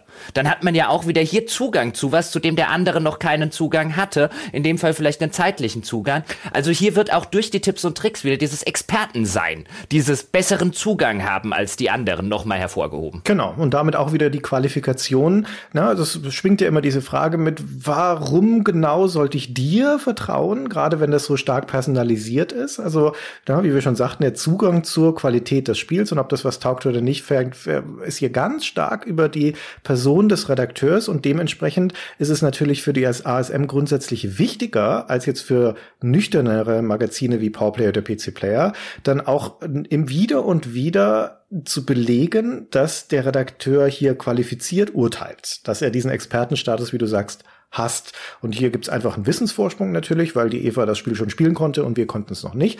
Ähm, aber dass sie hier so nonchalant diesen Tipp einstreut, sagt halt auch, ne, ich hab, ich, ich weiß, wovon ich rede. Ne? Wobei ich aber annehmen würde, dass das, ich würde mal unterstellen, dass das gar nicht Kalkül ist, sondern dass, dass diesem Prinzip folgt, dass sich meiner Meinung nach durch ganz viele von diesen Artikeln äh, zieht, nämlich dass hier halt einfach geschrieben wird, wie geredet wird. Ja, also dass die, dass dieser Artikel liest sich in weiten Teilen so, wie ähm, du mir als 14-Jähriger damals auf dem Schulhof das Spiel beschrieben hast, hättest. Mhm. Na, mit so, dann würdest du darüber reden, wie toll du das findest und dass du dir jetzt Nächte um die Ohren geschlagen hast, dann würdest du mir so ein bisschen erklären, pass mal auf, da ist man jetzt unter der Stadt unterwegs in so einem Dungeon, na, und dann kämpft man so und so und so. Du würdest vielleicht zugleich Vergleiche ziehen zu anderen Spielen, die wir kennen. Na, erinnerst du dich an Dungeon Master? Na, hier funktioniert das ein bisschen anders, sieht schöner aus, etc., etc. Und hey, wenn du jetzt auch damit anfängst, nimm folgende Party, etc da ist, das ist strukturell nicht so unterschiedlich, nur dass die Eva Geld dafür bekommt und das abgedruckt wird. Und äh, beim Schulhof wäre es unter uns geblieben. Das stimmt schon. Ich würde auch um Gottes Willen kein Kalkül unterstellen. Deswegen habe ich vorher gesagt, das ist ein bisschen wie in der Literaturwissenschaft, wenn man jetzt einen Roman anguckt und dann einfach sagt, das hat der Autor absichtlich gemacht, weil er das und das erreichen wollte. Aber es entsteht schon in der Gesamtheit, finde ich, der Eindruck, ohne dass ich das böse meine oder anklagen, dass man sich zumindest auf einer unterbewussten Ebene schon seiner Stellung bewusst war als ASM-Redakteur oder Redakteurin und damit sehr kokettiert hat. Ja, das kann gut sein, ja. Und ähm, ich wollte noch eine Sache zu dem, zu dem Tipps- und Tricks-Teil sagen, weil nicht nur ist der bemerkenswert dadurch, dass er existiert in dieser langen Form innerhalb eines Testberichts, sondern es ist bemerkenswert, was auch stattdessen zum Beispiel nicht existiert. Wenn ich keine Ahnung habe, wie Eye of the Beholder funktioniert und noch vorher vielleicht kein Dungeon Master gespielt habe, auf dem das ein bisschen basiert, ich werde nicht erfahren, wie sich Eye of the Beholder spielt. Ich habe kein, da steht kein Wort zum Kampfsystem des Spiels zum Beispiel für ein Rollenspiel. Kein einziges Wort. Stattdessen aber mehrere Absätze mit Tipps und Tricks. Ja, das stimmt. Das, das bisschen Absurde an der ganzen Geschichte ist, das gilt für das Final Match Tennis ganz genauso wie hier für das Eye of the Beholder, dass im Endeffekt das, was mir eigentlich dann das zusammenfassen soll und mir behelfen soll, das Ganze, die Bewertung nachzuvollziehen, nämlich der Wertungskasten, also die einzelnen Noten, dass das das Irrelevanteste am ganzen Artikel ist. Bei dem Final Match Tennis könnte es mir nicht egaler sein, was da hinten an den Einzelnoten steht. Bei dem Eye of the Beholder ist es ziemlich genauso, zumal es auch ganz schwer nachzuvollziehen ist, wie diese Noten zustande kommen. Da, bei Eye of the Beholder kriegt in der Handlung eine 9 von 12 Punkten zum Beispiel.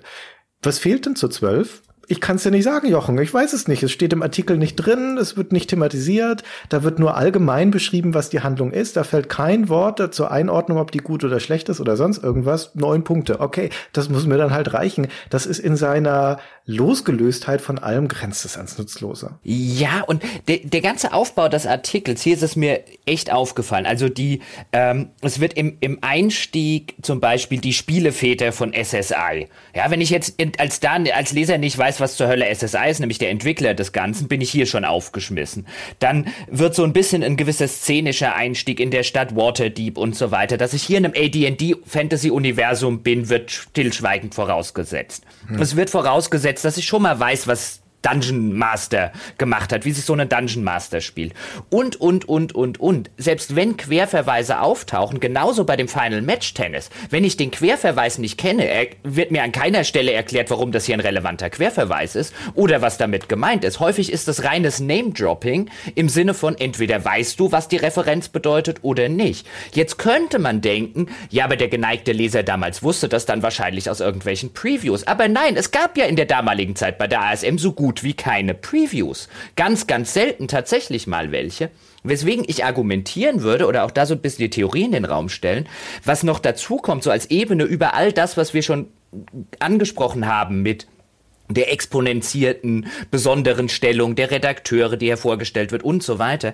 Es erweckt hier auch immer so ein bisschen den Eindruck, als liest man oder als hört man hier jemandem zu, der sich viel besser auskennt und man würde sich dumm fühlen, wenn man es erklärt bekommt. Ja, das, das ist definitiv ein Punkt, dass das auch wieder auf diesen Expertenstatus einzahlt.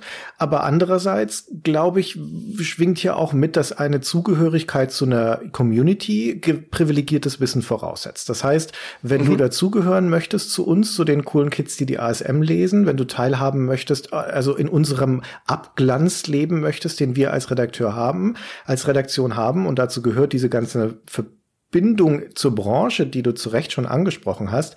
Aber wenn du da dazugehören möchtest, dann weißt du das. Ja, dann muss, dem muss, wir, keiner von uns muss dir erklären, wie Dungeon Master funktioniert. Du, die, das ist der Eintrittspreis, den du zahlst, ist das Wissen über diese Referenzspiele. Entweder weil du die vorherigen Hefte gelesen hast oder weil du die Spiele halt einfach kennst.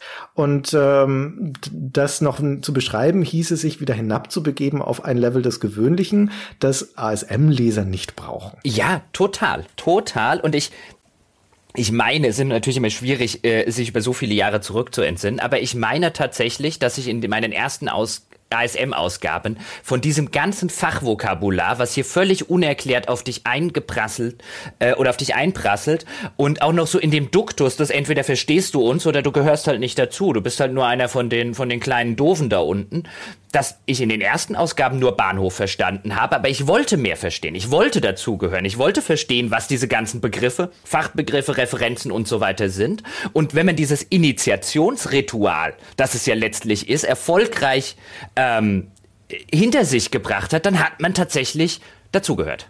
Ich würde sogar so weit gehen zu sagen, dass es eigentlich egal ist, ob du das verstehst oder nicht, ob du weißt, was äh, D, D, D und D oder AD und D ist, ob du Dungeon Master kennst oder nicht.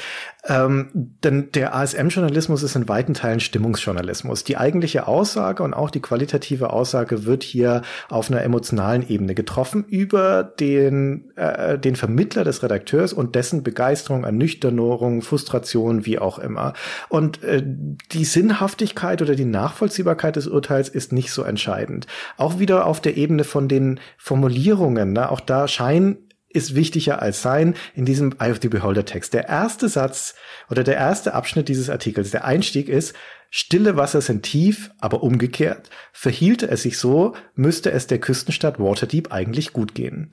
Ich musste diesen Satz fünfmal lesen und eine ganze Weile drüber nachdenken, bevor ich begriffen habe, was die Eva hier eigentlich sagen will. Stille Wie du hast es begriffen? Tief, umgekehrt, tiefe Wasser sind still, die Stadt heißt Waterdeep wenn das stimmt, dass Waterdeep still ist, dann müsste es der Stadt gut gehen, weil still ist gleichzeitig gleichbedeutend mit, mit gut das, das geht ich noch. Habe es immer Richtung, noch nicht verstanden. Es, okay.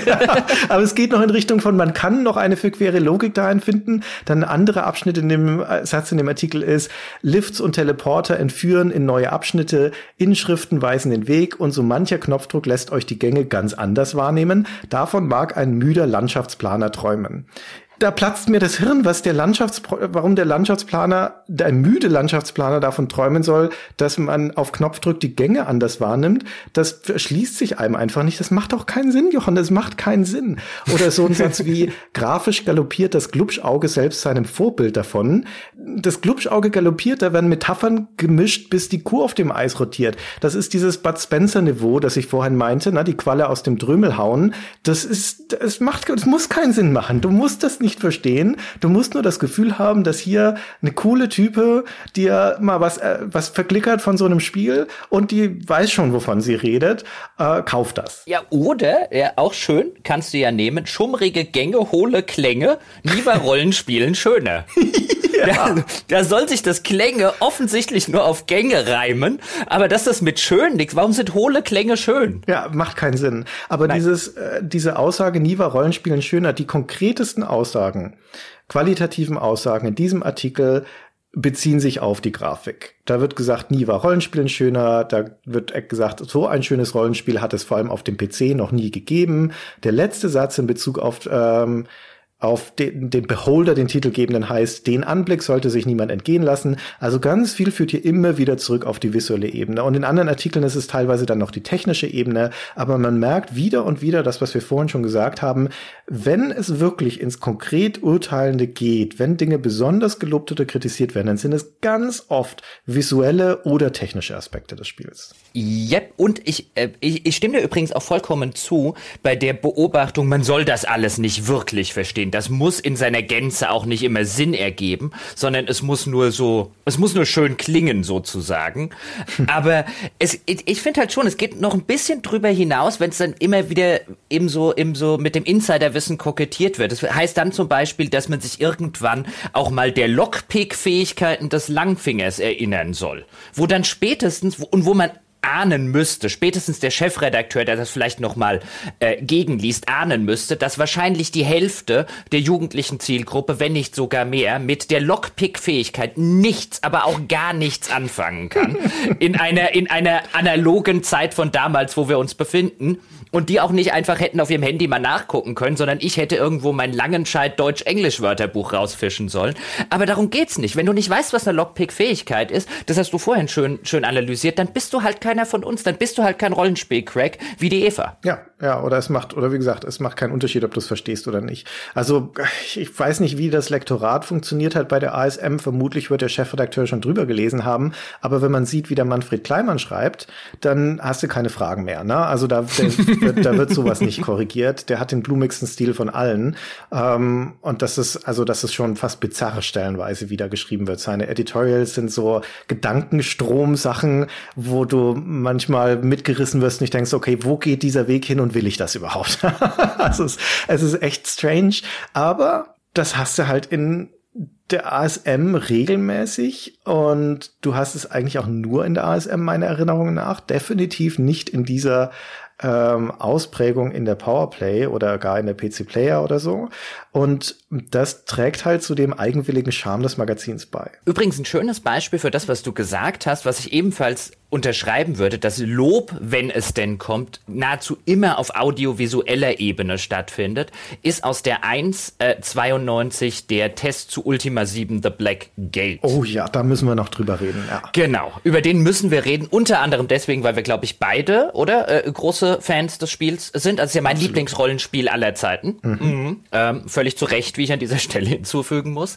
Und auch hier haben wir es mit einem zweiseitigen Test zu tun, wie es für die ASM zur damaligen Zeit eben üblich war. Und nur wissen wir beide, also hätte man uns damals hingesetzt oder uns hingesetzt, als wir schon Spielejournalisten gewesen wären und gesagt, schreibt mal zwei Seiten über Ultima 7. Das ist von vornherein, ja, äh, vergebliche Liebesmüh das irgendwie auf zwei Seiten auch nur ansatzweise abhandeln zu wollen. Ja, das Spiel des Monats Ultima 7 auf zwei Seiten mit vielen Bildern. Das, äh, also wer auf so eine Idee kommen kann. Ich sagte ja ganz am Anfang schon mal, dass die ASM für mich so in zwei äh, Gruppen zerfällt, nämlich da immer dann stark ist, wenn dieser persönliche Aspekt tragend durch den Artikel geht und, ähm, und mich mitnimmt im Bezug auf die Qualitätsbeurteilung. Und sie ist immer dann schwach, wenn dieser persönliche Aspekt in den Hintergrund gerät aus irgendwelchen Gründen und der Artikel alleine tragen muss aufgrund seiner inhaltlichen Stärke. Und das ist ein Desaster und das sieht man an diesem Ultima 7 Artikel sehr gut, der ist nämlich eine von vorne bis hinten eine reine Katastrophe. Oh ja, und damit wird äh, tust du noch diversen Katastrophen Unrecht. Denn der Artikel, der ist sogar ganz nett aufgemacht für die damalige Zeit. Aber wenn wir den Inhalt anschauen, also er, die Überschrift des ganzen Spiel des Monats, hast du schon gesagt, ist Avatare unerwünscht. Sogar eine ganz interessante Headline-Wahl, ähm, wenn man sich mit der Ultima-Serie so ein bisschen auskennt, weil es äh, quasi das Gegenteil von dem ist, was man erwarten würde bei einem hm. Ultima. Mhm. Und dann ist die Hälfte des Artikels, sowohl Vorspann als auch eigentlicher Fließtext, ist eine Zusammenfassung der Prämisse von Ultima 7. Also all die Dinge sozusagen, die passiert sind, bevor du als Avatar wieder nach Britannia reinkommst, dass sich dort eine gewisse Bruderschaft gegründet hat, die die alten Tugenden, die du als Avatar in den Vorgängerspielen hochgehalten hast, die die plötzlich ablehnen, so eine andere sektenartige Lehre äh, zugrunde legen. Es gibt eine Mordserie, der du nachspüren musst und so weiter und so fort. Die Hälfte des Artikels ist reine Beschreibung der Prämisse und der ersten äh, Storystunden des Spiels, was denen zugrunde liegt. Da ist kein einziges Urteil drin. Da ist noch nicht mal in irgendeiner Form so etwas ansatzweise wie ein gelingt es dem Spiel denn diese Prämisse gut umzusetzen? Wird denn die Story spannend? Hat die denn ein cooles Ende am Ende? Da wären wir wieder an dem Fall. Hat die interessante Figuren? Sind die Dialoge gut geschrieben? Nichts, nichts, nichts davon, dass man qualitativ wertend über die Geschichte sagen könnte, steckt da drin. Das kommt auch nicht mehr. Danach ist die Geschichte abgehandelt, weil man hat ja erklärt, worum es geht. Und jetzt widmet man sich so ein bisschen dem Audiovis Audiovisuellen und dann kommen tatsächlich mal ein, zwei Urteile. Ja, es gibt in dem Artikel einen so einen entlarvenden Satz, der einer Kapitulationserklärung gleichkommt. Da steht da nämlich, also der stammt auch von der Eva Hook, der Artikel, die gleiche Autorin, die wir gerade noch bei Eye of the Beholder eher gelobt haben. Und sie schreibt an einer Stelle, dem komplexen Spiel gerecht zu werden, ist auf so engem Raum unmöglich. Und das ist sehr hellsichtig, ja, das haben wir auch gerade schon gesagt. Das ist was, was übrigens häufiger vorkommt. Auch noch in der gleichen Ausgabe bei dem Test von Apidia, da steht, der Platz auf dieser Seite würde nicht reichen, um alles aufzuzählen. Bei der Pre Einseiten-Preview zu Civilization, die später im Heft auch noch kommt, steht, die Nennung aller Feinheiten des Spiels würde den Rahmen dieses Berichtes sprengen. Ja, ASM, dann gebt ihm doch mehr Platz. Ja, was hindert euch daran? Oder lasst es halt mit der Aufzählung aller Feinheiten des Spiels. Das ist ja eh ein müßiges Unterfangen und sagt uns doch halt einfach mal genauer, was an dem Spiel gut und was schlecht ist. Und das ist aber halt das Augenfälligste an dem ganzen Artikel, Jochen, wo, wo steht in dem Artikel, was an dem, an diesem Spiel gut oder schlecht ist und warum ist das Spiel des Monats? Ähm, da sind wir wieder bei den wunderschönen Musikstücken und Geräuschen zum Beispiel. mhm. Ja. Ja, die, genau. Die, und zu denen passt die völlig überarbeitete Grafik. Also allein die Tatsache, dass die schon völlig überarbeitet wurde, ist offensichtlich ein Qualitätsmerkmal. Ja, es sind, wenn überhaupt, dann wieder diese technischen und grafischen Aspekte. Aber es ist für mich nicht zu erkennen, bei bestem Willen nicht aus dem Text, welche Qualitätskriterien hier an das Spiel angelegt werden. Denn immer dann, wenn sich das Spiel ein Urteil, also wenn es nicht mehr drum rumkommt, ein Urteil zu geben, äh, nicht das Spiel der Artikel, Entschuldigung, am Ende des Artikels oder in dem herausgehobenen Meinungskasten in Anführungszeichen und, und so, dann flieht, flieht es in Allgemeinplätze und Phrasendrescherei. Dann steht da sowas wie Ultima 7 ist eine Perle, die sich niemand entgegenlassen sollte. Oder ein Programm, um das auch Rollenspielmuffel nicht herumkommen werden. Ein Muss für alle Abenteurer. Ja, warum denn? Also banaler geht's nicht mehr in der Aussage. Das sind null Aussagen. Das Spiel ist gut. Das Spiel ist gut. Das Spiel ist gut steht hier dreimal. Aber was hier nicht steht auf dieser ganzen Doppelseite kein einziges Mal ist, warum es gut ist. Ja, oder was es vielleicht schlecht macht. Also auch da die technische Hinsicht. Ich hätte jetzt zumindest erwartet, dass mit zwei oder drei Worten mal auf diese technische Innovation von Ultima 7 eingegangen wird, dass es keine Ladebildschirme mehr gibt, dass du nahtlos von Oberwelten in Dungeons läufst, in Häuser läufst und so weiter. Wir haben es hier mehr oder weniger mit einer der ersten Open Worlds ohne Ladebildschirme der Spielegeschichte zu tun. Das ist der ASM aber kein einziges Wort wert. Genauso wenig wie die Sache, dass das Kampfsystem nun wirklich mit das Schlechteste ist, das jemals ein Rollenspiel ist. Ein, das ist mein Lieblingsrollenspiel, aber das Kampfsystem System ist ein so großer dampfender Haufen Exkrement, dass man es kaum beschreiben kann. Auch das wird mit keinem Wort erwähnt. Das stimmt. Ja, und auch auf der visuellen Ebene, da sind sechs Bilder auf dieser Doppelseite, sechs Screenshots. Und fünf davon stammen aus Trinsic, aus der Startstadt. Und das sechste ist, wenn mir nicht alles täuscht, der Sumpf direkt vor Trinsic. Also das ist die erste Spielstunde. Zwei, wenn wir großzügig sind. Das ist nicht so ungewöhnlich, dass die ASM in ihrem Bildmaterial, dass das erstens eine untergeordnete Rolle spielt, im, so im Vergleich zur Textmenge bei den Artikeln. Das ist ja auch logisch, wenn du nur eine Seite im Schnitt für einen Test hast, dann werden da nicht viele Bilder draufgebracht. Aber häufig sind es auch Bilder, die stammen aus dem Anfang des Spiels. Ich würde jetzt einfach mal den zugute halten, dass das, das Erstellen von Screenshots damals, glaube ich, noch viel, viel schwieriger war als heute. Und dass so während des Spielens parallel irgendwie Screenshots zu erstellen, glaube ich, ziemlich schwierig war. Häufig wurde ja noch abfotografiert vom Bildschirm und so.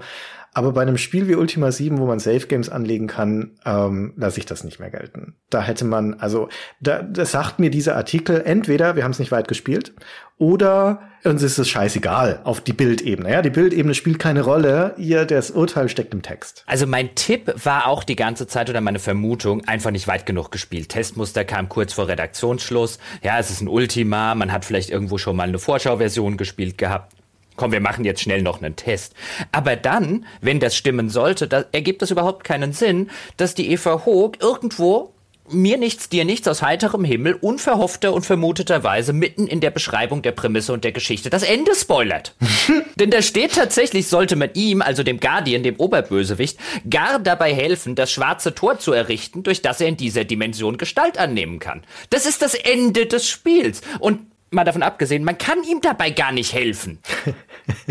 also, was, also ich habe über den über den Artikel gelesen, dann habe ich das, das das war so eine Double Take. Dann habe ich so drei Sätze weiter. Warte, warte, warte mal, was hast du gerade gelesen? Wieso spoilert die das Ende? Also, das ist dieser Artikel ist ja zum überwiegenden Teil einfach Beschreibung, spielinhaltliche Beschreibung mit ein bisschen Absteigen auf die technischen und visuellen Aspekte und dann Pauschalurteile.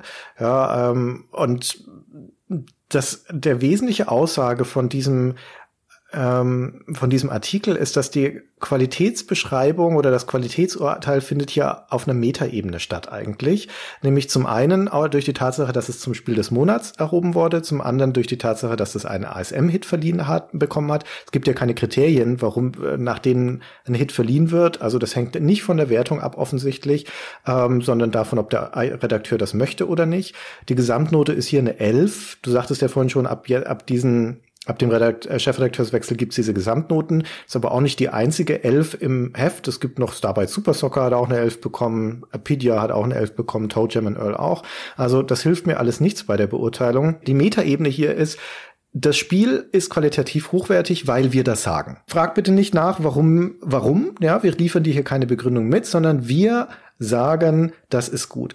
Ähm, und das muss mir reichen in diesem Moment. Das ist natürlich für ein Spiel wie Ultima 7 äh, erschreckend und es ist generell ein sehr dürftiger Standpunkt. Und es funktioniert dann nicht mehr, wenn diese persönliche Unterfütterung rausfällt. Und aus irgendeinem Grund ist dieser Artikel relativ zurückhaltend formuliert von der Eva Hook. Also sie als Redakteurin taucht da nicht so stark auf.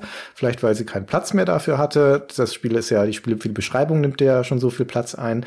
Aber es wird sehr augenfällig, dass wenn diese Komponente fehlt, dass dann dieses Kartenhaus in sich zusammenbricht und dass hier keine vernünftige und nachvollziehbare Begründung geliefert wird, nicht mal ansatzweise, noch nicht mal, es wird nicht mal versucht. Ähm, warum das Spiel qualitativ hochwertig ist. Interessanterweise haben wir hier ja einen Meinungskasten, plötzlich aus heiterem Himmel auftauchend, der sich dann auch später nicht so wirklich durchgesetzt hat, denn wir haben hier noch einen gelb hinterlegten Kasten, ähm, wo drüber steht Matz meint. Ich nehme an, es handelt sich um den dann Chefredakteur Matthias Sieg, der glaube ich im Magazin immer Matz genannt wurde, genau. der auch noch mal einen kurzen Meinungskasten, der allerdings, du hast Teile davon vorgelesen, auch reine Behauptungen äh, äh, sind. Wer sich dieses Abenteuer entgehen lässt, ist selbst schuld. Von der Story bis zur Steuerung stimmt einfach alles und so weiter.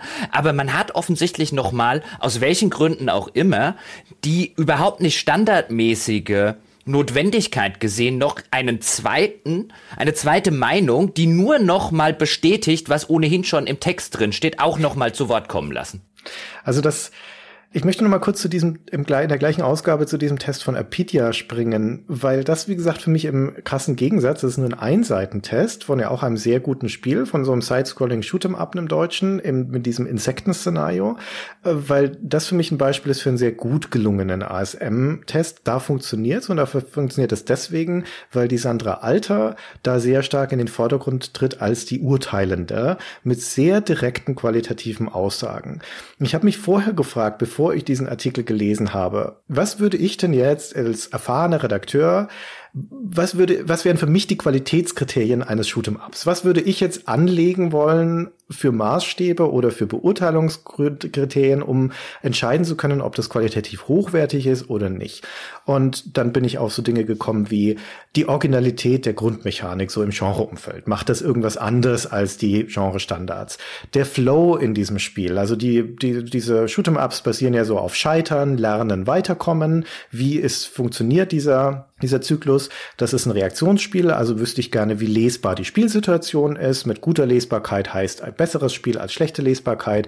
Gibt es eine taktische Bandbreite durch die Waffenwahl, durch meine Positionierungsmöglichkeiten auf dem Schirm? Wie ist der Abwechslungsreichtum in der Herausforderung und auf der visuellen Ebene, die generell die Belohnungen, die ich in dem Spiel bekomme, auf so einer visuellen und ähm, Audioebene und natürlich die saubere Technik. Ne? Ist das flüssig? Ist die Kollisionsabfrage präzise etc. Das war so meine Kriterienliste. Und dann habe ich das mhm. angelegt und geguckt, was Und ich davon will ein Pony. ja, genau. Ja, was davon wird mir denn gegeben in diesem, in diesem Artikel? Und es war eine sehr ernüchternd, wie du dir vorstellen kannst. Weil außer der sauberen Technik war da eigentlich nicht so viel drin. Es ist halt beschreibend, die Hintergrundstory, die Feinde, die man da trifft und so weiter, aber es ist nicht urteilend. Urteilend ist es auf einer Metaebene. Äh, der Qualitätsbegriff ist hier so ein Metaqualitätsbegriff, der, der greifbar wird durch die Begeisterung der Erzählerin. Ja? Und ob es ihr gelingt, diese Begeisterung nachvollziehbar zu machen oder nicht, ob sie mir begründen kann, warum sie begeistert ist, ist zweitrangig. Das Entscheidende ist, dass sie begeistert ist und dass sie qualifiziert ist, begeistert zu sein, weil sie Shoot'em-up-Expertin ist. Der Zugang funktioniert über die Redakteurin, die nicht als unsichtbare Vermittlerin im Hintergrund steht, sondern sie ist die zentrale Erzählende. Und das einzig Wichtige ist, dass dem Leser vermittelt wird, dass ihre Begeisterung bedeutsam ist. Ne? Es kann sich ja jeder Hanswurst rumfreuen, dass das ein tolles Spiel ist, aber qua ihres Standes als ASM-Redakteurin und als Expertin für Ballerspiele ähm, hat sie eine bessere Qualifikation, das zu beurteilen. Deswegen ist es bedeutsam und darauf zielt einiges in diesem Artikel ab. Unter anderem, dass relativ viel Raum darauf verwendet wird, das, den Schwierigkeitsgrad des Spiels zu beschreiben. Zu sagen, das ist ein knallhartes Spiel, hier trennt sich die Spreu vom Weizen. Und das ist, das ist ein nachvollziehbares, für die ASM offensichtlich wichtiges Qualitätsmerkmal dieses Spiels. Das Spiel ist auch deswegen gut, weil es schwer ist. Ja, und das ähm, zielt ja auch wieder so ein bisschen auf diesen dieses Zugehörigkeitsding. Na, wir verstehen uns Leser. Wir wollen keine lamen Kinderspiele. Weiter spä später im Heft ist ein Test zu Quackshot, dann super Jump'n'Run für fürs Mega Drive. Da ist einer der expliziten Kritikpunkte, dass es zu leicht ist, weil es auf Kinder ausgelegt wär, äh, wäre, angeblich laut dem Tester. Und hier hier ist das ein Spiel für Freaks, ja, und die zur Qualität gehört, dass es eben nicht jeder meistern kann, dieses Ding. Und da wird dann so ein, na, so ein impliziter verschwörerischer Bund mit dem Leser hergestellt. Du willst das doch auch, na? Du willst doch auch so ein knallhartes Spiel, so wie wir. Und das ist das Richtige für dich. Und er wird ja sogar noch herausgefordert. Da steht dann ja denjenigen, der diesen Level auf Anhieb schafft, möchte ich gern mal kennenlernen.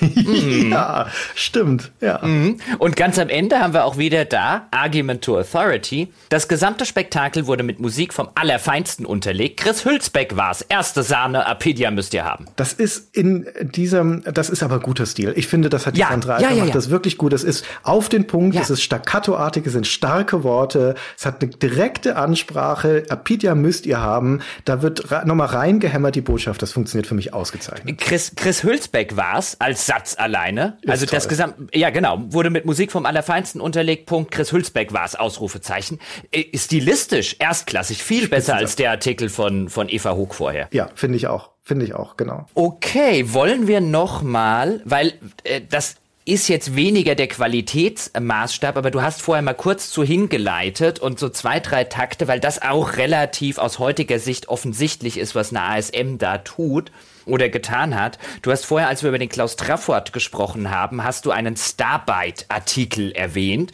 Jetzt oh ja. sei ganz kurz dazu gesagt, Starbyte war damals ein deutscher Publisher, der sehr, sehr umtriebig zur damaligen Zeit war. Der hat sehr viele Sachen gemacht, die ich in meiner Jugend sehr gerne gespielt habe. Starbyte Super Soccer hast du schon erwähnt, also einen Fußball, eine Fußballsimulation. Sie haben aber zum Beispiel unter anderem auch das Rings of Medusa gemacht, wenn ich mich recht entsinne. Sie mhm. haben Lords of Doom rausgebracht, eines meiner, meiner heimlichen Klassiker. Also ich habe viele Starbite-Spiele gespielt und jetzt bin ich in dieser Ausgabe, ich blätter da gerade mal hin, ich habe es mir extra Seite 62 bis 66. Ähm, dann befindet sich hier ein Artikel namens Ein Starbite kommt selten allein, ein Firmenporträt, ähm, das unterbrochen wird durch Vorschauartikel, die für die damalige Zeit der ASM gar nicht sonderlich ähm, großer Usus waren, weil wir haben es hier wirklich mit einem Heft zu tun, das sich, wenn es nicht gerade Szene-Sachen wie das Feedback macht oder ähm, es gibt auch noch eine Rubrik über Spielhallen, Arcades und so weiter, wenn es nicht solche Sachen tut, widmet es sich in der Regel einem Test nach dem anderen und interessant ist, was man tatsächlich spielen kann und nicht so sehr, was in ein paar Monaten kommt. Hier haben wir plötzlich auf so einer Doppelseite drei Previews, wie man heute sagen würde. Dann geht dieses Firmenporträt weiter. Und Christian, wenn man so wie, wie wir ein paar Jahre in der Branche ist, dann schreit das gekaufte Berichterstattung, gekaufte Berichterstattung, gekaufte Berichterstattung. Ja, das äh, scheint ziemlicher Gefälligkeitsjournalismus zu sein, auch in der Art und Weise, wie der Manfred Kleinmann da formuliert und den, den äh, Geschäftsführer in Szene setzt und so weiter. Das ist ja alles sehr freundlich. Da wird Starbite auch relativ viel Platz eingeräumt äh, und es sind so Aspekte, der wird zum Beispiel als visionär beschrieben, dass sie auf das äh, CDTV setzen würden, diese sehr, ja, wie wir wissen, äh, sehr verunglückte Konsole, CD-Konsole. Ähm, und das also diese Distanzlosigkeit hier zu dem Hersteller, dessen Produkte man ja dann später mal beurteilen wird, ist schon krass. Und ich kann verstehen, dass man sich dann fragt, ähm, ist das damit rechten Dingen zugegangen oder nicht? Also du hast ja sogar am Ende dieses, ähm, dieses Artikels über Starbyte, über die Firma, ähm, dann, dann endet er nochmal mit so ein paar Spielen, die so in der Pipeline ist äh, oder gerade sind. Und dann endet der Artikel mit einige, Zitat, einige dieser Titel werden hier in Form unseres im Blickpunkt näher beleuchtet. ASM und ich bitten um gefällige Beachtung.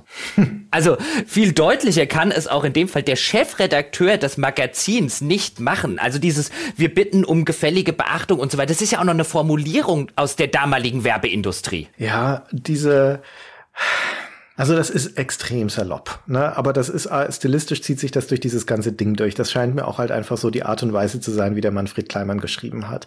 Ähm, es ist natürlich trotzdem problematisch, weil hier sehr unkritisch und sehr wohlwollend über zukünftige Produkte eines Herstellers geurteilt und berichtet wird ist es jetzt gleich ist da gleich Schiebung dahinter? Ich weiß es nicht. Ich finde es nicht so ungewöhnlich. Also, äh, wie du schon zu Recht sagtest, Previews passieren nicht so häufig damals in den Heften, aber was ziemlich häufig passiert, selbst in dieser Ausgabe noch mehrmals, sind, äh, Firmen, ist Firmenberichterstattung oder Messeberichterstattung, was ja eigentlich das gleiche ist wie Firmenberichterstattung, nur in kürzerer Folge und alle und mehrere an einem Ort und sowas. Und da wird dann im Prinzip der Blick in die Zukunft geworfen. Aber diese Firmenberichterstattungen sind ähm, ja, das sind so durch eine Erzählung verbundene Previews letztendlich mit ein bisschen Kontext über die Entstehungsgeschichte und die Firma an sich, aber es ist fast immer positiv und wohlwollend. Sind alle diese Geschichten immer gekauft oder ist es halt einfach der Pressearbeit der Hersteller geschuldet, die gesagt haben, kommt mal vorbei, na, wir führen euch rum und zeigen euch neue Dinge?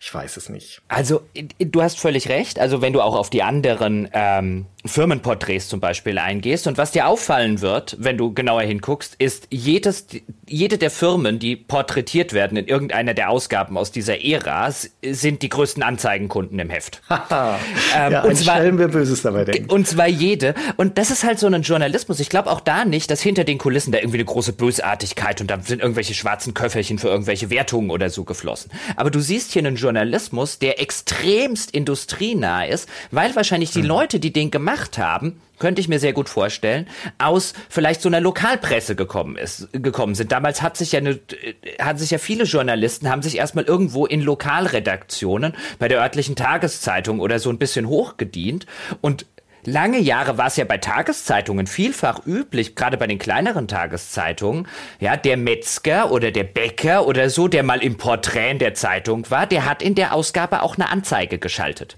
Dann war es keine gekaufte Berichterstattung, sondern es war so eine Gefälligkeit, aber das wurde in der Regel sehr, sehr gerne gemacht. So dieses, es gab Firmen, die kamen dann im Jahr 20 Mal in der Lokalpresse vor, die haben immer fleißig ihre Anzeigen geschaltet und es gab Firmen, die kamen halt nie vor, die haben am Ende bei der Konkurrenz geschaltet. Ja, also also, dass dieser eine Hand wäscht die andere Mentalität da eine Rolle spielen mag, das, das kann ich mir sehr gut vorstellen. Bei Ultima 7 zum Beispiel, über das wir vorhin gesprochen haben, da steht im Editorial von diesem Matz der Satz, ähm, also der beschreibt da, wie man sich mit Origin getroffen hätte und so weiter. Und dann sagt er, der Shampoos war nur halb so exklusiv wie unsere Testbericht. Nebenbei bemerkt, Spiel des Monats hat sich die Story doch für beide gelohnt.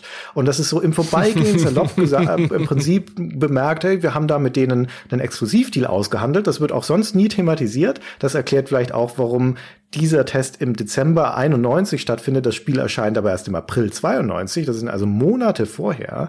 Ähm, und na, der Hersteller hatte auch was davon, Origin, denn wir haben es dann auch noch zum Spiel des Monats gemacht. Also das ist ich kann es auch wieder nur naiv nennen in seiner Offenherzigkeit, ähm, dass sie halt oder es ist halt einfach das Problembewusstsein noch nicht da, weil ich glaube, hm. die Branche ist ja insbesondere die deutsche Branche, wenn wir hier über Starbyte und Co reden, ist ja noch eine viel weniger professionalisierte und ich glaube, dass es da viel mehr damals noch ein Miteinandergefühl als ein Gegeneinander gab, dass so die Abgrenzung zwischen dem, was Journalisten leisten können und sollen, noch gar nicht so stark war und das, wie wir vorhin auch schon mal kurz gesagt haben, ist ja auch ein Qualität Qualitätsmerkmal ist, dass man Zugang zu diesen Firmen und diesen Leuten hat und dass man diese Innenperspektive liefern kann. Genau darauf wollte ich eigentlich ein bisschen hinaus, ähm, was du jetzt als Problembewusstsein geschildert hast. Denn was man bei der Kritik merkt, letztlich ähm, ist das, finde ich, auch eine, eine Facette der, wie ist man mit Spielen umgegangen äh, und so weiter As Aspekt. Was man merkt, ist, es ent entsteht häufig auch innerhalb der Tests eine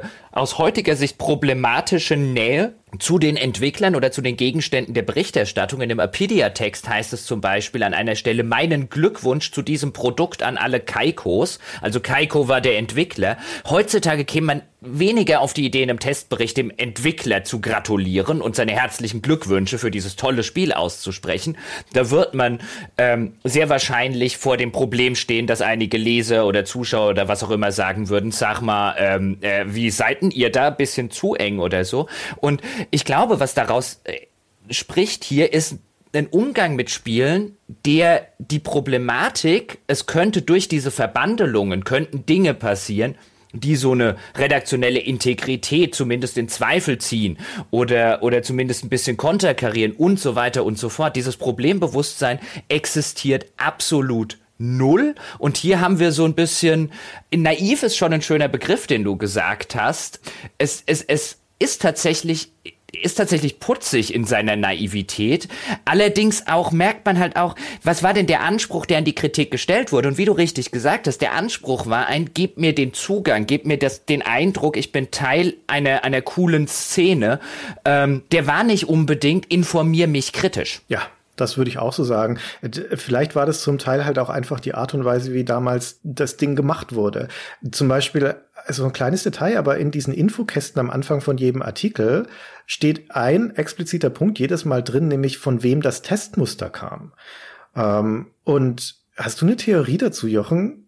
Warum steht das da drin? Äh, ich habe eine Theorie, die müsste ich jetzt aber über viele Ausgaben überprüfen und das war mir tatsächlich zu viel Arbeit. Meine Theorie ist, dass das Testmuster entweder vom Hersteller kommt oder von einem der Inserenten in der Ausgabe.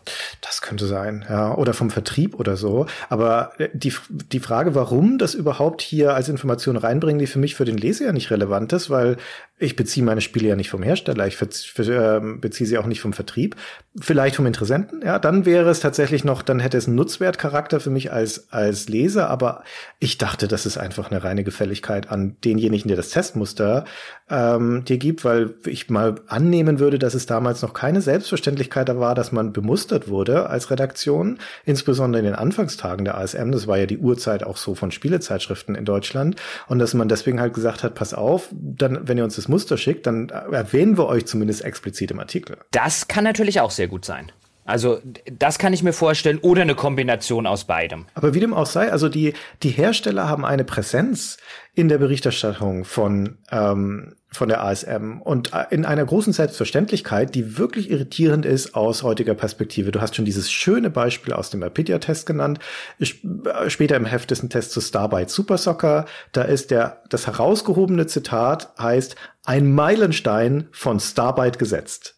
Das könnte auch der Werbespruch auf der pa Packung oder auf dem Plakat sein. Oder dann äh, später ist ein, ein, auch im Heft ist ein Test zu Lethal Access, auch nochmal so ein Shoot'em Up. Die war damals noch viel häufiger, als wir sie heute sehen. Und das beginnt der Artikel mit dem mit den beiden Sätzen: Was passiert, wenn sich ein ST-Veteran mit einigen fähigen Jungs zusammensetzt und das Nachfolgespiel zu Wings of Death produziert? Doofe Frage. Lethal Access wird von Eclipse auf den Markt gebracht. Das macht überhaupt keinen Sinn. der zweite Satz ist nicht die Antwort auf den ersten. Aber das, die zentrale Aussage hier ist Eclipse. Ne? Die Firma ist irgendwie wichtig. Das ist schon Teil der qualitativen Beschreibung, dass dieses Spiel von dieser Firma kommt. Wir haben ja jetzt schon sehr umfangreich ähm, über darüber gesprochen, wie die ASM die Spiele testet, was für einen Stil sie hat. Und zumindest in den Ausgaben, die wir uns angeschaut haben, also schwerpunktmäßig so dieses Jahr 1991-92, ist es auch was, was sich wieder und wieder findet in den Heften, so dass ich denke, wir könnten mit einiger Berechtigung sagen, das ist der Stil und die Herangehensweise der ASM jederzeit. Und die Frage, um es jetzt vielleicht nochmal zurückzuführen, und da würde ich das, das Urteil, das Abschließende auch dir überlassen oder die Zusammenfassung ist nochmal auf diesen Qualitätsbegriff zurückzugehen. Was für einen Qualitätsbegriff legt also die ASM an? Wie, wie wird dort die Qualität von Spielen herausgearbeitet? Das ist eine schöne Frage. Schön, dass du mir den Ball zuspielst, damit ich mich erst um Kopf und Kragen reden kann. Die Verantwortung natürlich auch, genau. ähm, ja, erst genug, genug äh, Seil hinhalten, damit er sich aufhängt. Aber ich würde sogar so weit gehen, nach allem, was wir jetzt heute besprochen haben, so weit gehen, zu behaupten, dass in dieser Frühzeit und in diesem Fall der ASM, wir werden vielleicht bei einer Powerplay noch einen anderen Fall sehen, dass wir es hier überhaupt nicht mit einem Qualitätsbegriff im Sinne eines Mediums, eines eigenständigen Mediums zu tun haben. Die ASM geht nicht hin und definiert, was ist ein gutes Spiel zumindest nicht über, es macht dem jeweiligen Redakteur in dem Moment, wo er es gespielt hat, eine Menge Spaß. Die Gründe, warum ein Spiel ein gutes Spiel ist, ähm, beziehungsweise warum es dem Redakteur Spaß gemacht hat, können so willkürlich sein, wie es dem Redakteur gerade einfällt und wie es ihm auch in den Kram passt. Da können auch sehr schnell, auch das zieht sich ein bisschen wie ein roter Faden durch viele Artikel durch, wenn mal eine Schwäche genannt wird, kann sie auch sofort relativiert und unwichtig gemacht werden. Es ist wirklich der reinen ich benutze jetzt das Wort, das klingt vielleicht ein bisschen zu hart, aber der reinen Willkür des Redakteurs überlassen, in irgendeiner Art und Weise ähm, diese Begründung zu liefern. Und die Begründung ist letztlich immer eine subjektive. Es gibt sogar Ausgaben, ähm, da wird ein, einer der, der vermeintlich objektivierbaren Kategorien, nach denen gewertet wird, ich glaube, es ist Realitätsnähe, da kann man dieser Kategorie nicht sonderlich Gutes anscheinend geben in irgendeinem Test und dann wird so hingeschrieben, eins liegt im Auge des Betrachters. Da steht dann plötzlich ein Satz hinten dran,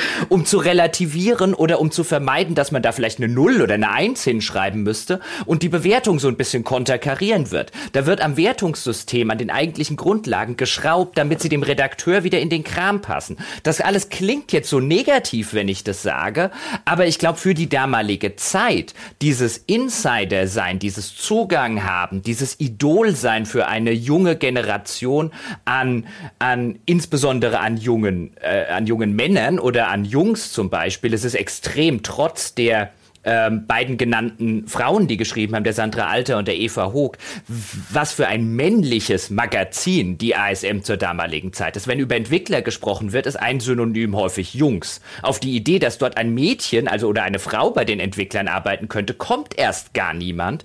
Und ich glaube, als dieses Idol für heranwachsende junge Männer und für Jungs. Wir haben vorher das Beispiel gehabt mit äh, der verlotterten Wohnung, in der die Bierflaschen rumliegen und die Freundin eigentlich schon langsam einen Hals schiebt, aber der Kerl sitzt halt immer noch den ganzen Tag da und zockt das neueste Sportspiel, weil das ist wichtiger als alles andere. Und hey, ich verdiene sogar noch mein Geld damit. Ich glaube, das ist eigentlich das, worum es letztlich in der ASM ging. Und die Qualität des Spiels ist insofern zweitrangig, da sie hinter dem Erlebnis Des Redakteurs zurücksteckt. Und ich als Leser kann jetzt entweder dem Urteil des Redakteurs vertrauen oder nicht, aber wenn ich ASM-Leser bin, dann will ich ja dazugehören, dann will ich ja einer von denen sein.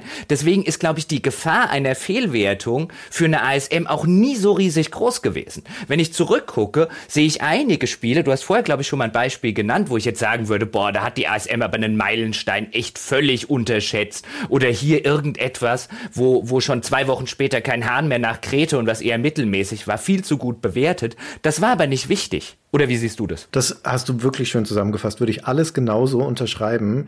Die ASM ist insgesamt eher ein Lifestyle-Magazin als Produktjournalismus. Sie ist jedenfalls näher dran an diesem, diesem Lifestyle und das ist ein Nerd- oder Geek-Lifestyle in der Gamer-Szene. Die Redakteure sind da die Idole, wie wir das beschrieben haben und das wesentliche Qualitätsmerkmal ist, macht es ihnen Spaß oder nicht, wie du das wirklich schön gesagt hast. Aber das hat ja was erstaunlich Modernes schon wieder. wir sind ja auch in einer Zeit, in der viel des Spielejournalismus sich zurückbesinnt auf diese subjektive Komponente, wo der Redakteur und dessen Erfahrung im Spiel wieder als etwas Individuelles und Einzigartiges erkannt wird und wo diese Beschreibung der Spielerfahrung wieder ähm, im Vordergrund steht. Also die Annäherung an die Qualität des Spiels passiert wieder über die Person, so wie es damals bei der SM schon war.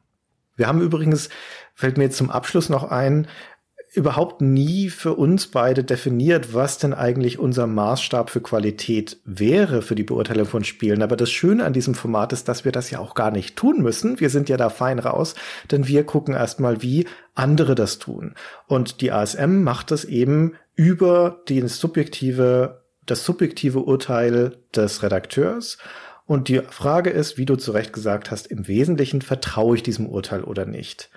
Und dieses Vertrauen herzustellen, darauf verwendet die ASM unterm Strich viel mehr Energie als in die, auf die eigentliche Beurteilung des Spiels. Und jetzt wird es hoffentlich in zukünftigen Folgen, wenn wir uns das ein oder andere Magazin anschauen werden, würden wir hoffentlich ein bisschen herausarbeiten können. Also darauf freue ich mich tatsächlich sehr. Wie ist es denn unter diesen Voraussetzungen dazu gekommen, dass später bei so einer PC Games, bei so einer GameStar, dass dort plötzlich das Urteil des einzelnen Redakteurs, auch wenn der mit Bild abgebildet war, diese Expertise des Redakteurs im Wertungssystem und auch im Aufbau der Artikel so weit in den Hintergrund gerückt ist, dass man es für notwendig erachtete, irgendwelche Zahlenspiele, irgendwelche Additionsmechanismen einzuführen, nur um deutlich zu machen, dass man die beste Bewertung von allen hat? Das ist eine sehr, sehr gute Frage. Und ja, ich hoffe, dass ihr als Hörer uns folgt auf dieser Strecke.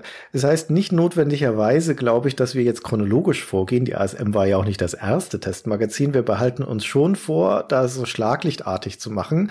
Aber jetzt sind wir erstmal neugierig auf euer Feedback. Genau, das könnt ihr gerne unter stayforever.de, korrekt? Genau. Genau, nicht, nicht irgendwie kommen oder so. Und ich hab's falsch in Erinnerung. diese Folge wird vermutlich Patreon-exklusiv sein.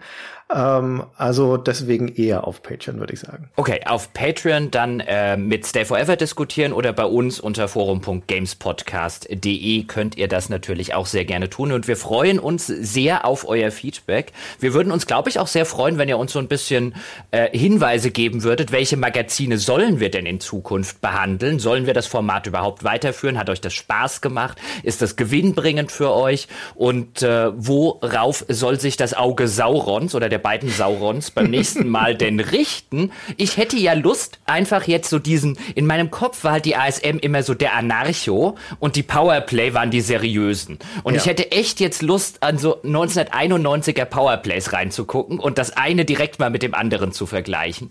Ähm, das ist eine äh, schöne bin, Idee. Genau, mhm. bin, wär mal gespannt. Vielleicht war damals die Powerplay auch viel mehr Punkrock, als ich sie in Erinnerung habe. Aber im Gegensatz halt zu irgendwie, keine Ahnung, den, den, den, den, den, den Heavy Metal Battlern da von der ASM wirkten die immer so brav oder so? Ja, das stimmt. Also das ist echt eine gute Frage, weil das ist jetzt auch mein aus der Erinnerung gekramter Eindruck, aber war es wirklich so?